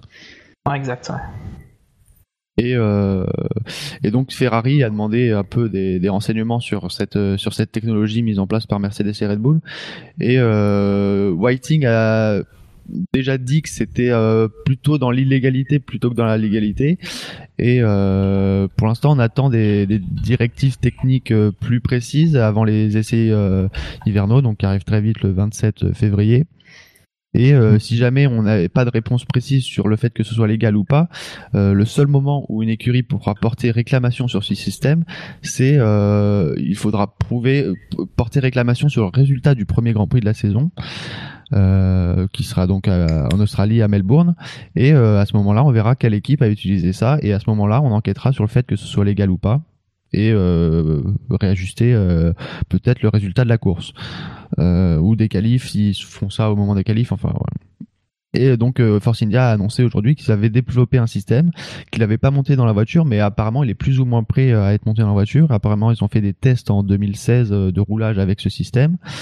Et euh, eux, ils attendent surtout de voir si c'est légal ou pas, et ils attendent de voir. euh, eux, ils ont, ils ont dit, on partira pas réclamation à, en Australie si jamais euh, ça se fait, mais euh, on attend de voir euh, ce qui se fait chez les autres pour savoir un peu plus ce qui se fait. Et ils disent que c'est un, un système qui est quand même très très coûteux à mettre au point. Alors que si on passe sur les suspensions actives pour tous, là on est sûr que les coûts, on, on sait, on sait les, quels coûts on aura et au moins ce sera contrôlé. En fait, oui, c'est parce qu'on n'arrive pas à légiférer sur ce problème qu'on veut mettre, euh, que le débat des suspensions actives est réapparu au, au premier plan. Non, mais si on fait des pièces spec pour tout le monde, juste sur le principe du on sait pas ce qui est légal ou pas, il y a un problème dans le règlement à la base, quoi. Dans ce cas, c'est euh, bah on a fait telle trompette d'admission sur le moteur, on sait pas si c'est légal ou pas. Bon bah tout le monde les mêmes moteurs au final et euh, on perd un peu l'esprit de la, de la F1, je trouve. Ce qui fait le set du sport aussi, c'est euh, justement les petites astuces que chacun trouve pour euh, trouver un avantage sur euh, sur ses concurrents. C'est euh, l'aileron de Red Bull qui se rabaisse en fait avec le, le, le poids de l'aéro et euh, dans pour, euh, euh, diminuer la traînée en ligne droite, c'est euh, c'est sur de petites choses là quoi qui font les, les échappements soufflés, le double diffuseur de Brown, enfin le, titre de Brown, il se joue sur un malentendu sur le règlement quoi. C'est ces trucs là justement qui font le sel sport. C'est un peu dommage du coup qu'on qu'on Enfin, ju- voilà, enfin, justement- vous voyez. Je n'ai pas, j'ai pas fini ma phrase, mais vous voyez ce que, ce que je veux dire. Oui, oui, non, mais justement, euh, et, euh, parce que j'ai le, j'a- j'a- j'avais lu ce truc-là la, la semaine dernière. euh, si jamais une telle option était gardée, donc le fait d'avoir que chacun développe sa petite, sa petite chose dans son coin, euh, j'ai retrouvé le, j'ai retrouvé là où j'avais lu ça. euh, la FIA, la, la FIA, pardon, euh, s'assurera d'accentuer les contrôles pour que les équipes euh, du coup euh, se mettent, se mettent au, juste, au juste milieu et de fournir une documentation détaillée euh, qui permet d'expliquer le, le, le, les le- comment fonctionnent les, les suspensions. Donc ils n'auront pas autant de marge de manœuvre par rapport à ce que ce que tu ce que tu disais euh, auparavant, euh, notamment euh, en ce qui concerne le, le- les échappements le- les, les échappements soufflés euh, ou d'autres choses. Je pense que justement à mon avis ils ont intérêt de faire très attention et justement le fait d'avoir peut-être euh, un organisme central euh, donc avec des pièces pour tout le monde les mêmes euh, ça éviterait d'avoir euh, des réclamations, des plaintes ou euh, une équipe est plus suspicieuse par rapport à une autre. Ce serait peut-être une bonne chose, quoi. En tout cas, de mon point de vue. Après, il y a plusieurs options. Il y a le fait de laisser la réglementation comme elle est en, Voilà. en acceptant ces zones grises, de passer aux suspensions actives ou de, euh, de vraiment euh, rester sur un système de suspension euh, dans l'esprit qu'on a actuellement, mais de légiférer encore plus pour être sûr qu'il n'y ait pas de zone grise dans le règlement. Voilà. Alors comme moi je suis partisan de redonner plus de, de- on va dire de poids au grip mécanique par rapport à l'aéro, je suis partisan pour euh, pour des suspensions revenir aux suspensions actives avec une certaine limite en mettant euh, un boîtier de, de gestion euh, commun à tous et euh, débrouillez-vous avec ça. Mais bon après le, le problème des suspensions actives c'est que l'intérêt c'est que ça agit sur l'aéro quoi. Oui. Et notamment C'est- d'ailleurs de- ça le point d'illégalité. hein. oui, parce que l'intérêt d'une suspension active, c'est de, de- maintenir la, la hauteur de caisse de la voiture, quelle que soit la, la vitesse et les Le plus conditions. neutre possible. Me rappelle l'histoire du F-Duct où les écuries se battaient en disant Mais non, mais le pilote, c'est pas un élément de la voiture, donc il peut être mobile. Ouais, mais c'est ça. Mais après, c'est ça qui est intéressant dans la F1, c'est sans trouver ces, ces, ne serait-ce que ces failles, failles. réglementaires ou Oui. imaginer des trucs qui ont jamais été envisagés par le règlement. Je pense notamment, par exemple, au mass damper qu'avait inventé Renault. Mais c'est Ah oui, une idée de génie, mais personne dans le règlement Oui. aurait pu, a pu imaginer que quelqu'un développerait un truc pareil. Ouais. Ah, c'est des trucs comme ça, ou même à l'époque, les suspensions, quand les Williams a sorti sa suspension active, mais personne n'aurait pu imaginer, j'imagine qu'on puisse contrôler la suspension pour que ça ait un effet sur l'aéro, etc. euh, Mais tu sais, euh, qui te dit que Mercedes, euh, forte de ses trois titres de champion, de champion du monde des constructeurs, n'a pas trouvé une certaine faille dans le règlement, euh, bien cachée sous, euh, sous, sous une bien, mais vraiment bien cachée, euh, parce que bon, le moteur fait pas tout. Et qui dit que oui, ils n'ont pas trouvé un petit truc dans le règlement qui ont fait leur avantage, qui ont construit leur avantage pendant pendant trois ans. bah, je pense D'ailleurs, tout le monde est en train ans- de dire. Euh, Tout le monde est en train de dire, j'espère que tout le monde, que quelqu'un d'autre n'a pas trouvé un, enfin que quelqu'un n'a pas trouvé un, un avantage comme Braun l'avait fait en 2009. Et Quand, Oui. dès que quelqu'un dit ça, j'ai l'impression qu'ils essayent de cacher euh, eux ce qu'ils ont trouvé peut-être. euh. Oui. Pour moi, ils ont Regardez ailleurs, ne euh, regardez pas ce qu'on fait. C'est Ouais, c'est ça. moi, pour moi, c'est, enfin, je, je reste persuadé. Alors, on n'est pas dans les théories du complot, mais je reste persuadé que ces petits malins, ils ont trouvé quelque chose. On ne le saura probablement jamais, ou alors certaines personnes étaient vraiment bien au courant et ont bien caché la chose. Pour moi, c'est presque obligé qu'ils ont trouvé un, petit point de règlement tellement infini, mais tellement infime, pardon, le truc sur lequel ils pouvaient jouer comme ils voulaient, euh, insoupçonnable, que du coup ils ont pu en profiter euh, ju- jusqu'à aujourd'hui et on verra d'ailleurs cette saison 2017 elle promet d'être intéressante en tout point de vue et notamment je pense que je vais scruter Mercedes avec euh, grande euh, grande attention parce que pour moi je reste persuadé qu'ils ont trouvé le petit quelque chose le petit Après, c'est possible qu'ils aient juste fait le meilleur travail avec les autres. euh, et après, euh, oui mais bien il sûr y a eu, il y a eu Renault qui a, Red Bull qui a bien marché en 2014 et puis qui s'est effondré en 2015. Euh, Ferrari c'était l'inverse, ils étaient pas top en 2014, ils sont revenus un peu en 2015, ils se sont re-effondrés. Donc même si euh, Mercedes a trouvé quelque chose, derrière il n'y a pas eu de stabilité sur euh, sur la concurrence, Oui. sur le niveau de la concurrence. Non, je pense qu'au bout de trois ans, euh, si euh, l'astuce euh, serait connue maintenant. Ouais. Ouais, forcément. tu penses ça se... tu penses Oui, c'est sûr. C'est de- tu sais, caché sous un sous, sous un tas de trucs euh, sur, euh, sur- Je te garantis, s'ils sont si Ouais. euh, parano euh, sur les sur les grands prix, pour que quand les mecs observent la voiture, c'est qu'il y, a une- il y a une bonne raison. Et il y a, je te garantis, euh, Mercedes, ils sont. Je pense que tu dois avoir des des photographes qui campent en permanence devant les box pour prendre toutes les photos possibles, tous les angles, pour essayer d'observer un truc. Et les ingénieurs des autres écuries, ils savent ce qui passe, ce qui se passe. Ouais. Ça, ça, ils ça. trouveraient un truc anormal, quoi. Ils diraient, mais c'est pas possible que la- le- comment la voiture peut être allée, euh, on va dire deux secondes, on va dire- j'exagère, mais deux secondes plus vite dans tel virage. Pourquoi, machin, ils analysent, du coup, euh, ils arrivent à, à- à suspecter quelque chose à tel endroit et après, euh, et du Mm. coup, au bout d'un moment, au bout de trois ans, ce qui est un temps énorme en F1, ça se sait, quoi. Ah, ça, ça- Quand tu Ça vois qu'une écurie qui arrive avec une nouveauté, quatre mois plus tard, tout le monde l'a copié, euh, Mm. et quand tu connais les Ah, ça, problèmes ça- de, de mise en production et tout, ouais, voilà, tu dis, euh, Ça, ça, ça me rappelle l'époque de, de- d'échappement soufflé. Un échappement soufflé. Euh, Red Bull, au départ, en fait, ils avaient quand même peint un faux échappement sur le, la, la carrosserie de la bagnole pour faire croire que c'était normalement là. Et puis bon, même, même malgré ça, ça s'est su, quoi. Euh, Ouais, c'était gros ça. c'était beau, je trouve. Je- Oui, mais c'était gros. il y a un petit côté cartoon, c'était. euh, Oui. j'ai- J'ai bien aimé. Euh, un petit lu pas lu sur quelques actus. Euh, Est-ce que vous avez lu ou pas les problèmes de santé de Pascal Verlaine? Oui. j'ai lu les titres. Oui. Et ça, ça, ça coûte Ouais. pété Bon, et après, il y a- avec la, la Race of Champions, c'est ça? Ah, euh, ouais, hein. Problème de dos, peut-être pas jusqu'à la hein, côte que pétée, mais euh, je crois ouais. que c'est le dos. Ouais, petit problème de dos, donc il participera pas déjà aux premiers essais, euh, première semaine d'essais hivernaux euh, avec la Sauber. Ils ont fait appel au troisième. sur recommandation, recommandation du médecin. Et euh, la deuxième semaine, on sait pas encore, mais il y a encore des doutes, en tout cas sur cette deuxième. Donc, euh, on sait pas si à Melbourne, euh, déjà s'il sera là, mais euh, il y a quand même des chances qu'il qu'il s'en remette. Mais on sait pas s'il aura piloté la voiture avant d'arriver à, à Melbourne. Il avait Il vraiment pas besoin. Et euh. Il avait pas besoin de ça. Non. Déjà le pauvre Sauber quoi. Bref, euh, il, il va être remplacé, je crois, par le troisième pilote euh, Ferrari, je crois, non, ou pilote oui, de- Giovinazzi. C'est ça, ouais. Dixième pilote Sauber. euh,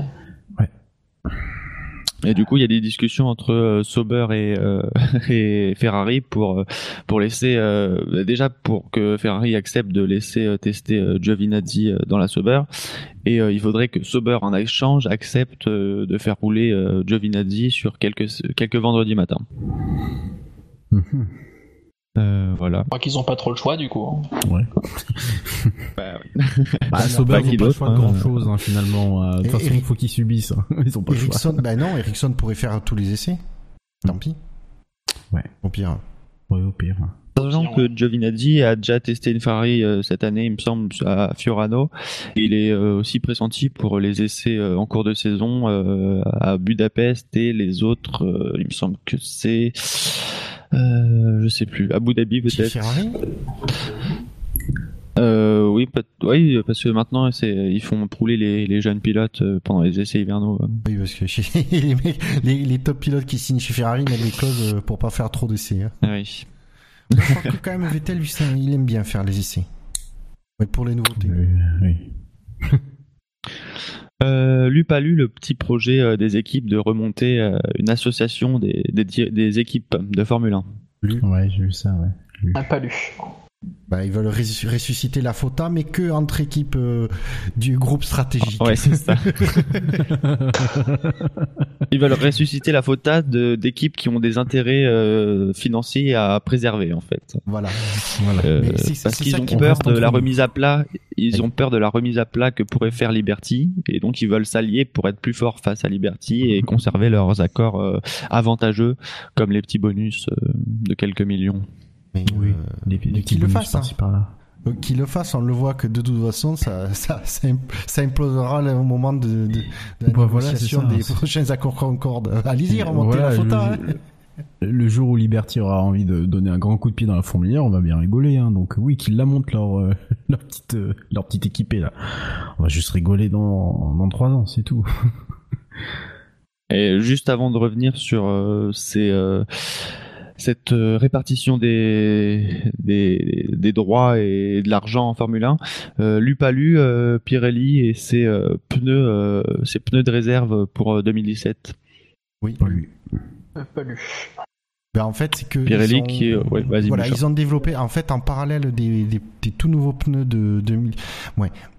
Pour 2017, donc, il faut dire qu'il y a deux choses qui changent. Il y a la taille des pneus et il y a le, composé qui doit respecter un nouveau cahier des charges pour que le, tienne plus longtemps euh, en mode attaque, on va dire.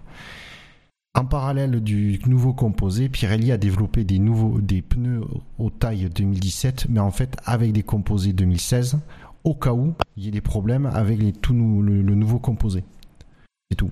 C'est euh, Sachant voilà, qu'il est très peu probable de voir ces, ces deuxièmes composés arriver. euh, Ouais.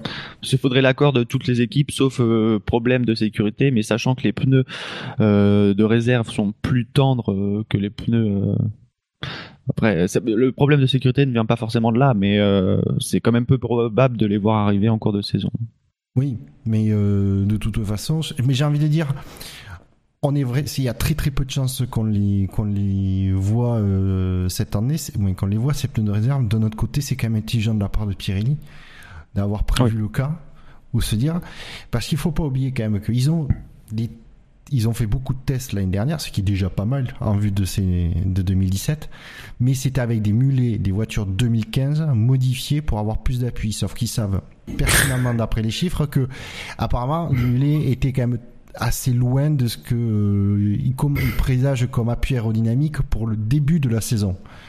Il n'inclut pas euh, la fin de la saison, c'est le début de la saison. Et il prévoit déjà une grosse évolution de l'appui au cours de la saison. Donc, C'est juste incroyable, quoi. Faire tester, Oui. enfin, tester. Vas-y, vas-y, excuse-moi. Mais parce qu'à un moment donné, ouais, mais oui, c'est, mais je suis d'accord. Mais le problème, c'est qu'ils avaient, comment tu voulais, tu pouvais pas autoriser les écuries à faire les tests pneus Pirelli avec les voitures 2016 en 2016. Oui, Ce qui paraît, oui, inab- oui. ce qui paraît quand même aberrant parce que quand tu, fais- quand tu fais un test de pneus de la 2017 qui n'ont rien à voir avec les pneus 2016, tu pourrais te dire, bon, à un moment donné, euh, mais ils ont tellement peur qu'il y ait les écuries qui ont gain, euh, qui puissent en, en tirer un, ils avaient tellement peur que les écuries avantage, puissent tirer un avantage de ces tests que pour euh, qu'il n'y ait pas de, de problème de, de trucs, c'est avec des voitures 2015. Bon, voilà. Mais alors, par, par rapport à ça, ce, ce que je comprends, ce que, je- ce que je, je comprends pas, parce que oui, faire des tests, mais sur des voitures antédiluviennes par rapport à une réglementation qui a complètement changé, bon, déjà, oui, c'est complètement aberrant, ça n'a, ça n'a, pour moi, aucun sens technique. Mais au-delà de ça, euh, pourquoi on peut pas, on pourrait ne pas imaginer un, mulet euh, ou deux, euh, par exemple, euh, fabriqué selon une réglementation 2017 avec euh, un tirage au sort par exemple euh, sur des pilotes, euh, soit des pilotes euh, de la grille ou des pilotes de réserve, et ils font ces tests, mais avec euh, des vraies spécifications de la réglementation à venir, parce que Mais parce que, oui, ça dis- coûterait cher. mais Ah, parce qu'en leur coûterait- 2016, mais c'est surtout qu'en 2016, il y avait aucune écurie qui avait encore le début d'une voiture 2017. ah mais je te parle moi carrément de Pirelli, qui Mais parce que euh, c'est- qui Mais parce qu'ils Mais- ont pas les, mais ils ont pas les moyens. Pirelli, déjà, sans, sans construire de voiture, ils investissent le budget d'une équipe. Alors imagine si Oui, en plus ils doivent mais construire une mais- voiture. euh, oui, je suis d'accord. Après, oui, c'est utopiste, hein, mais. euh, Tu vas voir dans la on dit bonjour, on veut un châssis qui ressemble à peu près aux règles de 2017 et ça leur coûte déjà moins cher que s'ils devaient la faire eux-mêmes. Non mais euh, on, on oublie l'argent, on oublie le, le problème du, du... c'est quand même, enfin c'est aberrant, excusez-moi, enfin c'est plus qu'aberrant, c'est n'importe quoi. On, on fait, euh, c'est comme si, euh, je vais vous, je vais faire un, un- parallèle à la con, mais c'est comme si on testait le, le, le dernier jeu vidéo qui tourne sur une sur une console, sur, sur la dernière console, sur un Pentium 2. Attendez, euh, enfin, excusez-moi, forcément le jeu il va pas tourner, on est d'accord. Bon bah c'est pareil pour ça. Pour moi c'est le même, bon, c'est l'analogie un peu foireuse, mais pour moi c'est pareil, c'est la même chose, c'est complètement con. Enfin, excusez-moi, il- et Ben pers- oui. il y a aucun- il- il- et après on, on entend des pilotes qui se plaignent en permanence, les pneus, les pneus, les pneus, les, les pilotes les écuries d'ailleurs. hein. Mais, mais, enfin putain, il y a pas un seul là-dedans qui se dit bon bah euh, ouais, attendez, on va peut-être, euh, on va peut-être faire en sorte que, et parce que Pirelli se retrouve quand même dans une situation, euh, dans une sacrée mauvaise situation. Ça fait depuis combien de temps qu'ils sont, en- ils sont revenus en F1 depuis 2012 non 11, peut-être avant 12, je sais plus. 11, 12, je sais plus, un truc comme ça. Ouais, attendez, mais euh, ça a continué combien de temps, euh, combien de 11. temps comme ça? 11, ouais, d'accord, en 2011. Euh, c'est n'importe quoi d'aller faire des, des- des- d'aller tester des pneus sur des specs de des Et encore, non, mais, et encore, hein, et encore en 2016, ils ont, parce que ça tombait au bon moment, que ils ont réussi à avoir autant de jours de tests avec, les- avec des écuries. Dis-toi qu'avant, ils avaient même pas ça. Oui, c'est vrai. Ouais. Donc c'est pour ça qu'à Ouais, un moment donné, on, on- on- dans le SAV, on, défend quand même pas mal Pirelli. C'est pour dire à quel point quand même ils étaient dans une, une situation mais super compliquée.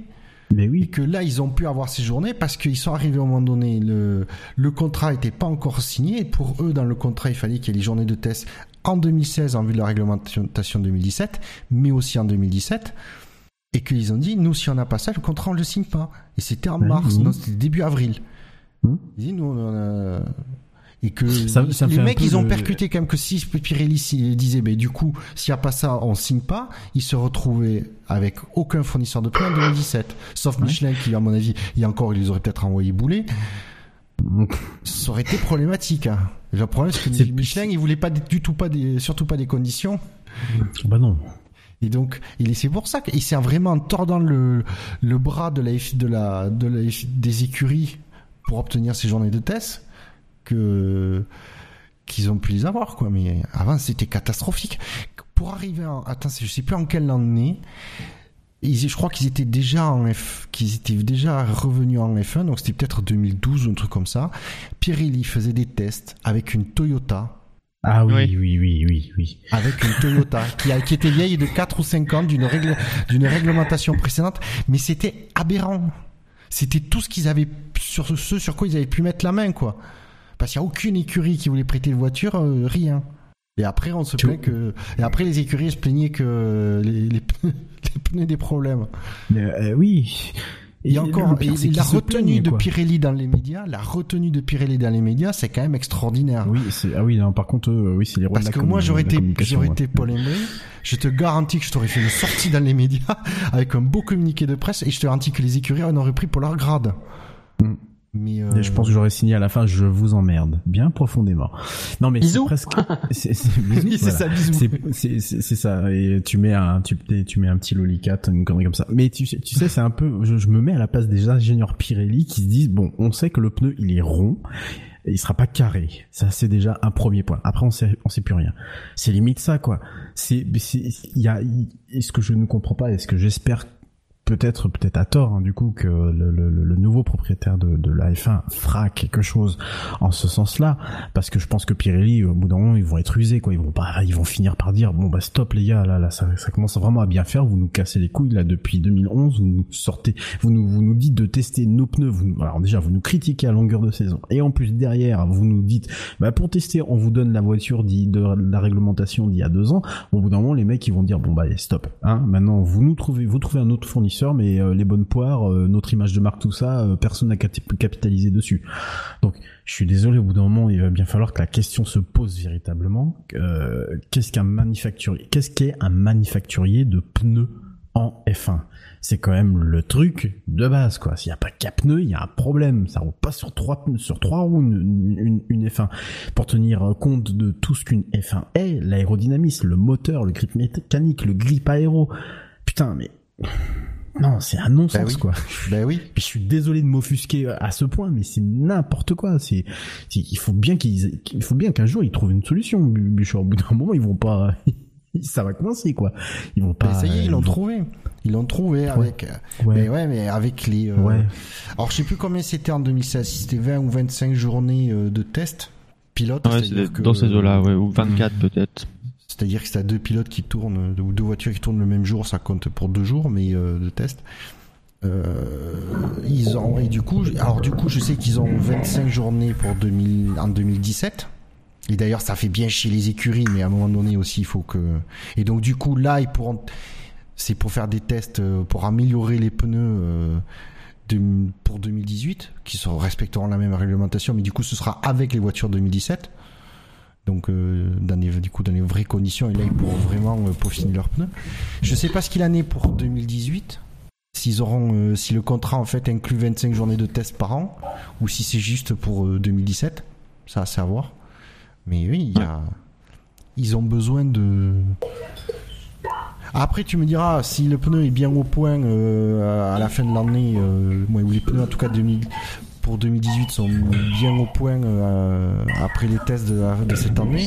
Il n'y a peut-être pas besoin de beaucoup de, tests. euh, en il peut-être pas besoin de tests en 2018, je sais pas, mais euh, il y a forcément des évolutions, quoi.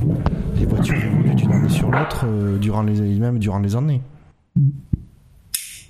Pour euh, terminer et euh, avancer sur le dernier sujet qu'on a entamé tout à l'heure, euh, sur cette deuxième FOTA, qui est d'ailleurs, pour les citer, un- une info autosport.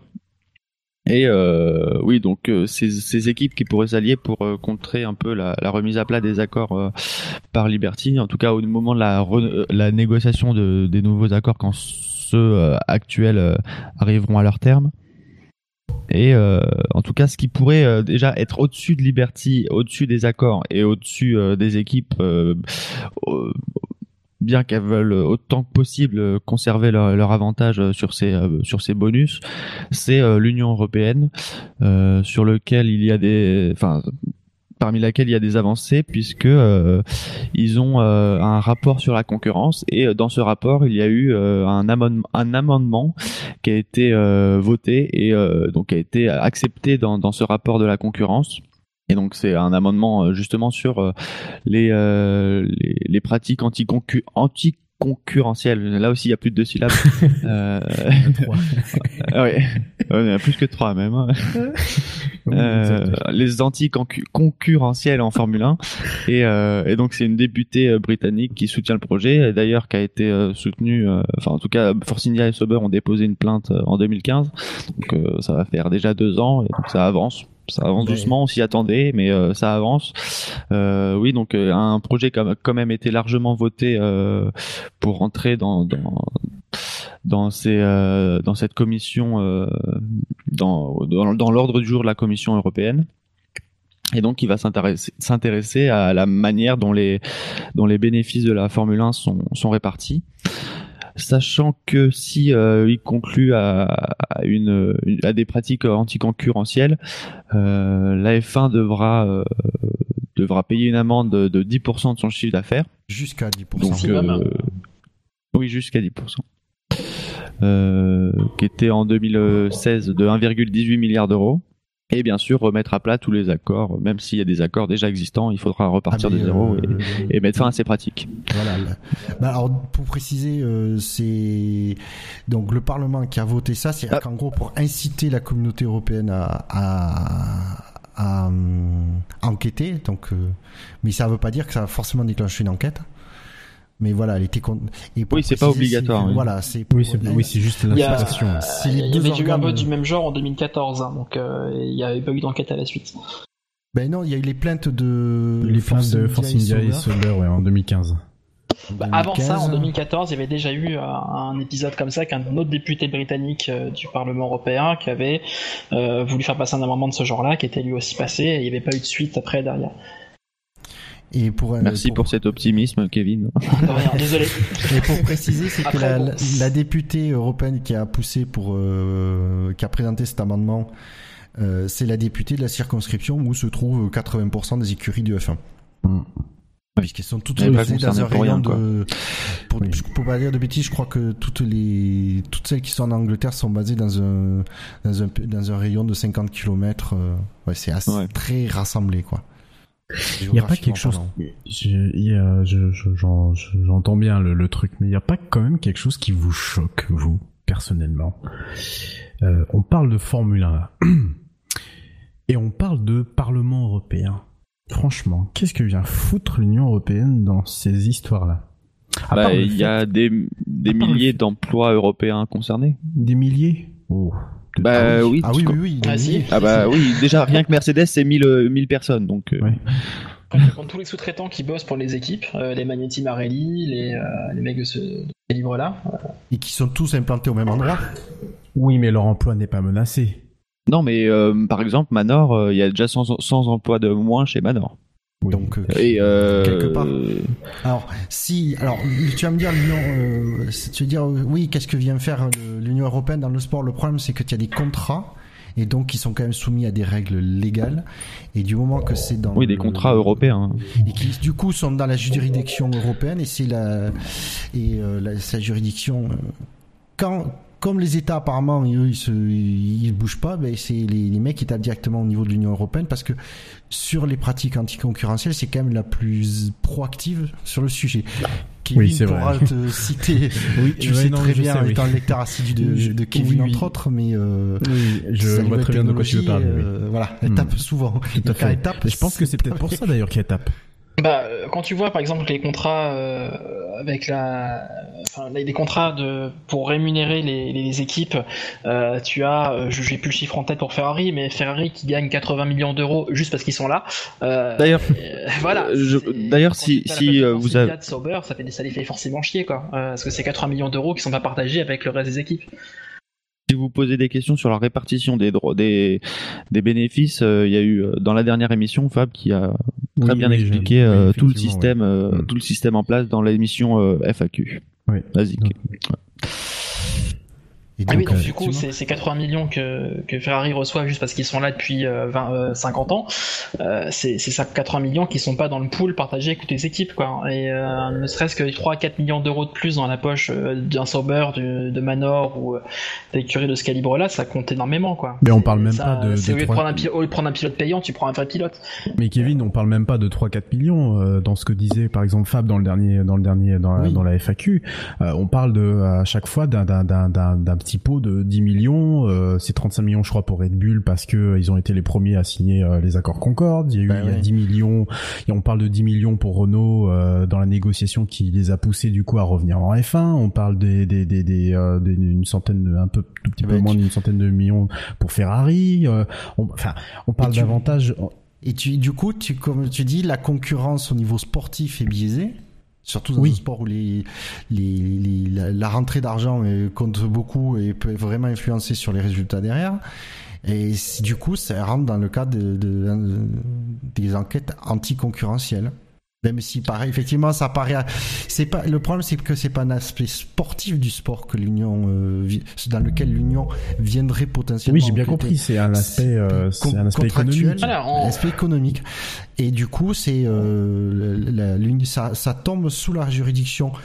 Pas uniquement, le- Mais- par mais, exemple, la Grande-Bretagne pour enquêter là-dessus, mais ça, ça tombe aussi dans, le, dans la, sous, la, sous la juridiction de l'Union européenne et qui, sur la, la- les pratiques anticoncurrentielles, est quand même très proactive. Non, sur lequel, sur le, le point sur lequel je voulais euh, particulièrement réagir, euh, effectivement, tu as tout à fait raison sur euh, ce fait-là. C'est, euh, on est d'accord que au-dessus de la F1, il y a quand même une instance dirigeante, la FIA, qui est censée, euh, qui est censée régir les lois, Non, les lois elle de régit ce- que, les- non, elle régit Non. que les lois sportives.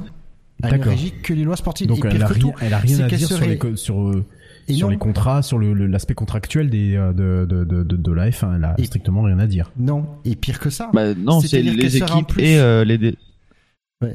c'est l'équipe et les détenteurs des droits commerciaux qui signent ça entre eux. euh, Ouais. Et la FIA n'a pas droit de regard là-dessus. Non, elle n'a pas droit de regard. Donc, elle a vraiment la, la FIA que- n'intervient que sur l'aspect sportif du règlement. Et encore, c'est pire, c'est que euh, dans ce qui est demandé, est-ce la, la FIA serait sous, elle est menacée aussi d'enquête. en Oui, elle est pour, menacée, oui. conflit Mm. d'intérêts au moment de la vente de Liberty. D'ailleurs, la FIA a très vite sorti un communiqué en disant nous non, on est blanc comme neige. Ouais. Et euh, d'ailleurs, euh, du côté du Parlement européen, enfin, d'ailleurs, c'est la même députée d'ailleurs qui euh, s'est exprimée sur le sujet de euh, de la FIA là, et euh, elle a ressorti un communiqué, il me semble aujourd'hui, pour euh, pour dire que c'était pas suffisant, quoi. Enfin, qu'il fallait beaucoup plus de transparence de la FIA pour que ce soit euh, acceptable du côté de l'Europe. Et euh, elle a raison.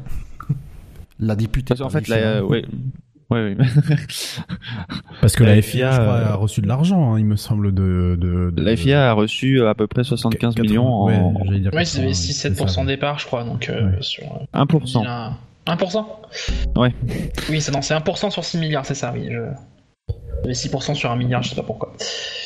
D'ailleurs, ils se sont défendus en trois points et euh, pour résumer euh, un peu les trois points, c'est euh, déjà ils ils, euh, ils se défendent du fait que euh, euh, pardon que déjà eux ils, sont libres de donner leur consentement s'il y a un risque avec Liberty et donc si le risque n'est pas avéré avec le rachat de Liberty, eux ils n'ont pas le droit de dire non en fait. Donc ils peuvent ne si s'ils pensent qu'il n'y a pas de risque avec Liberty, ils ne peuvent qu'accepter.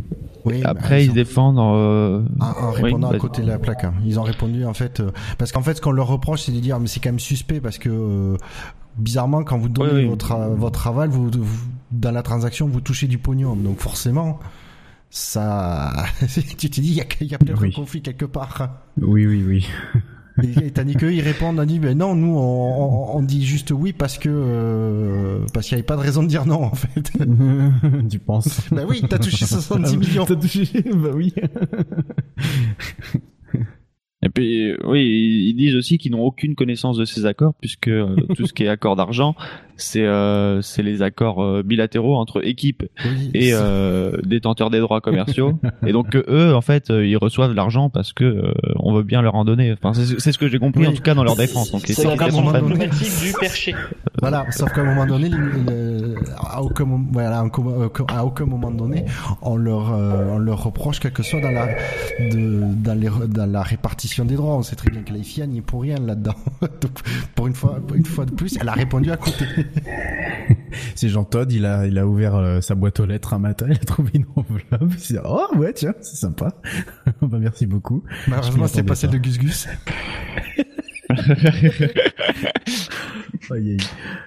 Ils vont faire gober ça aux gens. ouais. Bon, on a parlé de la. Oui, vas-y. Ouais, je vais juste terminer là-dessus, mais du coup, euh, le, le, le- il y a, y à votre avis, il y a des probabilités pour que l'Union européenne lance une, enquête et que derrière, euh, euh, et que, derrière il y ait vraiment une amende, euh, euh, parce que bon, pour faire un parallèle très très très très très rapide par rapport à ce qu'on disait tout à l'heure dans le milieu de l'informatique. Euh, les, c'est, c'est- ce, type de, de menace que lance l'Union européenne euh, en disant attention euh, les gars vous allez vous faire euh, vous allez vous faire allumer parce que nous on est derrière en train de vérifier les contrats vous pensez franchement que l'Union européenne va aller jusqu'au bout et lancer euh, et lancer et lancer une, une enquête? Ah, Lancer Après, l'enquête, pas. oui, ils peuvent. Euh, après, aller jusqu'au bout, l'amende. aller jusqu'au bout et l'amende ouais. Euh, pour l'instant, ils sont supposés innocents et tout est dans les règles. Donc, euh, après, s'ils trouvent un loup, oui, il y aura, euh, il y aura une amende. Après, euh, l'intérêt, je pense, pour les, euh, les équipes, c'est pas forcément que, le sport se amende, mais que, que les, les contrats, les contrats commerciaux soient renégociés, quoi.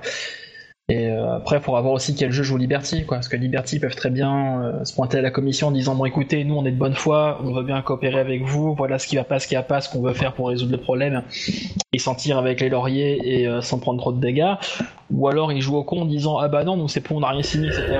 C'est comme ça, on a pris le sport avec, et puis. Euh, Après, du côté de Force India et puis c'est vraiment une plainte qui a été déposée. euh, c'est du côté de Force India Sauber, c'est vraiment une plainte qui a été déposée. Donc même si euh, à un moment où ils se rendent compte que ça devient chaud avec l'Union européenne, et ils se disent on va commencer à, renégocier euh, les euh, accords, euh, Force India Sauber ont quand même déposé une plainte et ils se disent de toute façon euh, tout ce qu'on on a quand même un manque à gagner sur euh, sur tout ce qui a été fait avant et qui a été jugé en fait ou qui est sur le point d'être jugé comme pratique anticoncurrentielle. Après, ça, euh, les, les dommages auxquels Sauber et euh, les autres écuries peuvent prétendre, c'est pas l'Union européenne qui va statuer en termes de concurrence. C'est après ces écuries-là pour aller devant leur juridiction locale en disant voilà, il y a un truc de la Commission européenne qui dit qu'on s'est fait enculer, maintenant on veut des, on veut des, on veut des dommages et intérêts. Et c'est cette juridiction locale qui, qui gérera le truc. C'est par exemple le cas en France, euh, y a un, un- je prends sur, sur ce que je connais dans mon taf, mais il y a eu un cas avec SFR qui a fait de la merde au moment du, au moment du, du son rachat par Numéricable et par euh, et de, et de Virgin.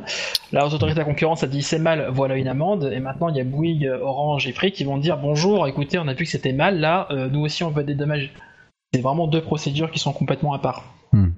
Voilà. On a Alors, parlé de la FIA, on a parlé de Pirelli, on a juste parlé de Gus Gus. Je pense qu'on a fait le tour. Voilà, et Gus. pour répondre à ta dernière question, c'est est-ce qu'il y aura une enquête? Je j'en j'en suis pas sûr. Je pense que du fait de rachat de Liberty, Liberty va pouvoir hum, en coulisses dire écoutez, nous on récupère des contrats qui étaient en place, on est d'accord avec vous, on essaye de les de les changer. Le problème c'est qu'on pourra les ch- changer a les nouveaux contrats à partir de 2020. Donc euh, on vous garantit que les nouveaux contrats seront propres. Euh, donc c'est histoire de pas se retrouver avec une enquête sur le dos. Par contre, si l'Union européenne lance euh, une enquête, je pense qu'il y aura un mandat derrière. Parce qu'on sait tous que les contrats, euh, de ce qu'on sait les contrats, c'est a effectivement un problème de distorsion de concurrence. Donc, euh, si l'Union européenne enquête, euh, ça ira jusqu'au bout, il y aura, sanction. Mais euh, voilà, la question, c'est comme tu disais, c'est surtout est-ce qu'il y aura enquête? Et là, je suis pas forcément sûr, puisque euh, en plus, euh, euh, Kevin m'a appris que euh, y avait déjà eu un, un truc en 2014 et que ça n'a pas abouti. À suivre. Bon, messieurs, on va conclure cette émission. Est-ce que ça s'est bien passé alors, euh, enfin, Kevin et Redscape Ouais. Est-ce que, est-ce que Redscape, tu annonces que c'est ta dernière émission ou tu confirmes ce que tu as dit en début d'émission? Non, non, je, je, je continuerai. c'est bon. si vous évitez de taper sur McLaren, c'est bon, je continuerai. Bon, moi, je promets rien. Hein. Surtout si tes enfants arrêtent de se taper dessus. Il y a ça aussi. non, ce sera plus calme. Alors, voilà. Alors moi je promets de pas taper sur Alonso, le reste je garantis pas. Euh, Ah oui, je suis un fanboy d'A- d'Alonso aussi, hein, donc euh, voilà. Ah, et tu cumules. ah ouais, je cumule, ouais. ah, tu, auras bien de prévenir les auditeurs Euh, dès le début. ouais. bah voilà, exactement. non, mais je suis objectif. Hein. Quand Alonso fait de la merde, il fait de la merde. Il a dit de la merde, il a dit de la merde. Quand McLaren fait de la merde, ils font de la merde. Et puis voilà, je, je, je sais reconnaître quand il y a, il y a quelque chose de bon et, et quand il y en a de, quand il y a du moins bon. Donc euh, non, non, il y a pas de, il y a pas de problème. Mais non, ça s'est très bien passé. C'était super. Allez, les rappels habituels avec euh, le, euh, le SAVLF1 qui est présent sur les réseaux sociaux, sur iTunes, sur euh, Pod Radio, sur PodCloud, euh, sur Stand F1, sur Actu F1, sur euh, YouTube. Abonnez-vous à la chaîne YouTube du SAVLF1 parce qu'il devrait y avoir des petites nouveautés. Non, mais rigole pas, Escape rigole pas. les gens vont croire que je dis ça. Les... Non, mais les gens vont croire que je dis ça pour rigoler, mais je suis sérieux sur le sujet. Il devrait y avoir quelques nouveautés. sur... Et euh, sur Facebook, euh, le SAV de la F1, sur Twitter, at le SAV F1. Parce que le F... la F1 sur Internet, c'est sûr. SAVF1.fr. Point .fr. Parce que le SAV de la F1, c'est McLaren. Des nouveaux 50% de nouveaux, ouais. 50% de Oui, c'est nouveaux. ça. 50% de nouveaux, 50% d'anciens. 50% de frais, 50% de, de périmètre. De, de, de vieux. c'est la parité. C'est ça. Ouais, pas la pa... ouais, la parité. pas- C'est euh, la parité en en ouais. Sinon, je peux appeler La ma femme. parité, elle jeune peut- et vieux con, c'est. Elle peut venir parler de F1 si elle veut, il n'y a pas de souci, il n'y a pas de problème. Ouais, on devrait se retrouver euh, d'ici peu avec euh, les essais hivernaux et les présentations qui devraient amener euh, d'autres d'autres émissions d'actu. Euh, donc voilà, restez branchés pour pour avoir toutes les infos et à bientôt sur savf1.fr. Salut. Salut, Salut, ciao. à bientôt. Salut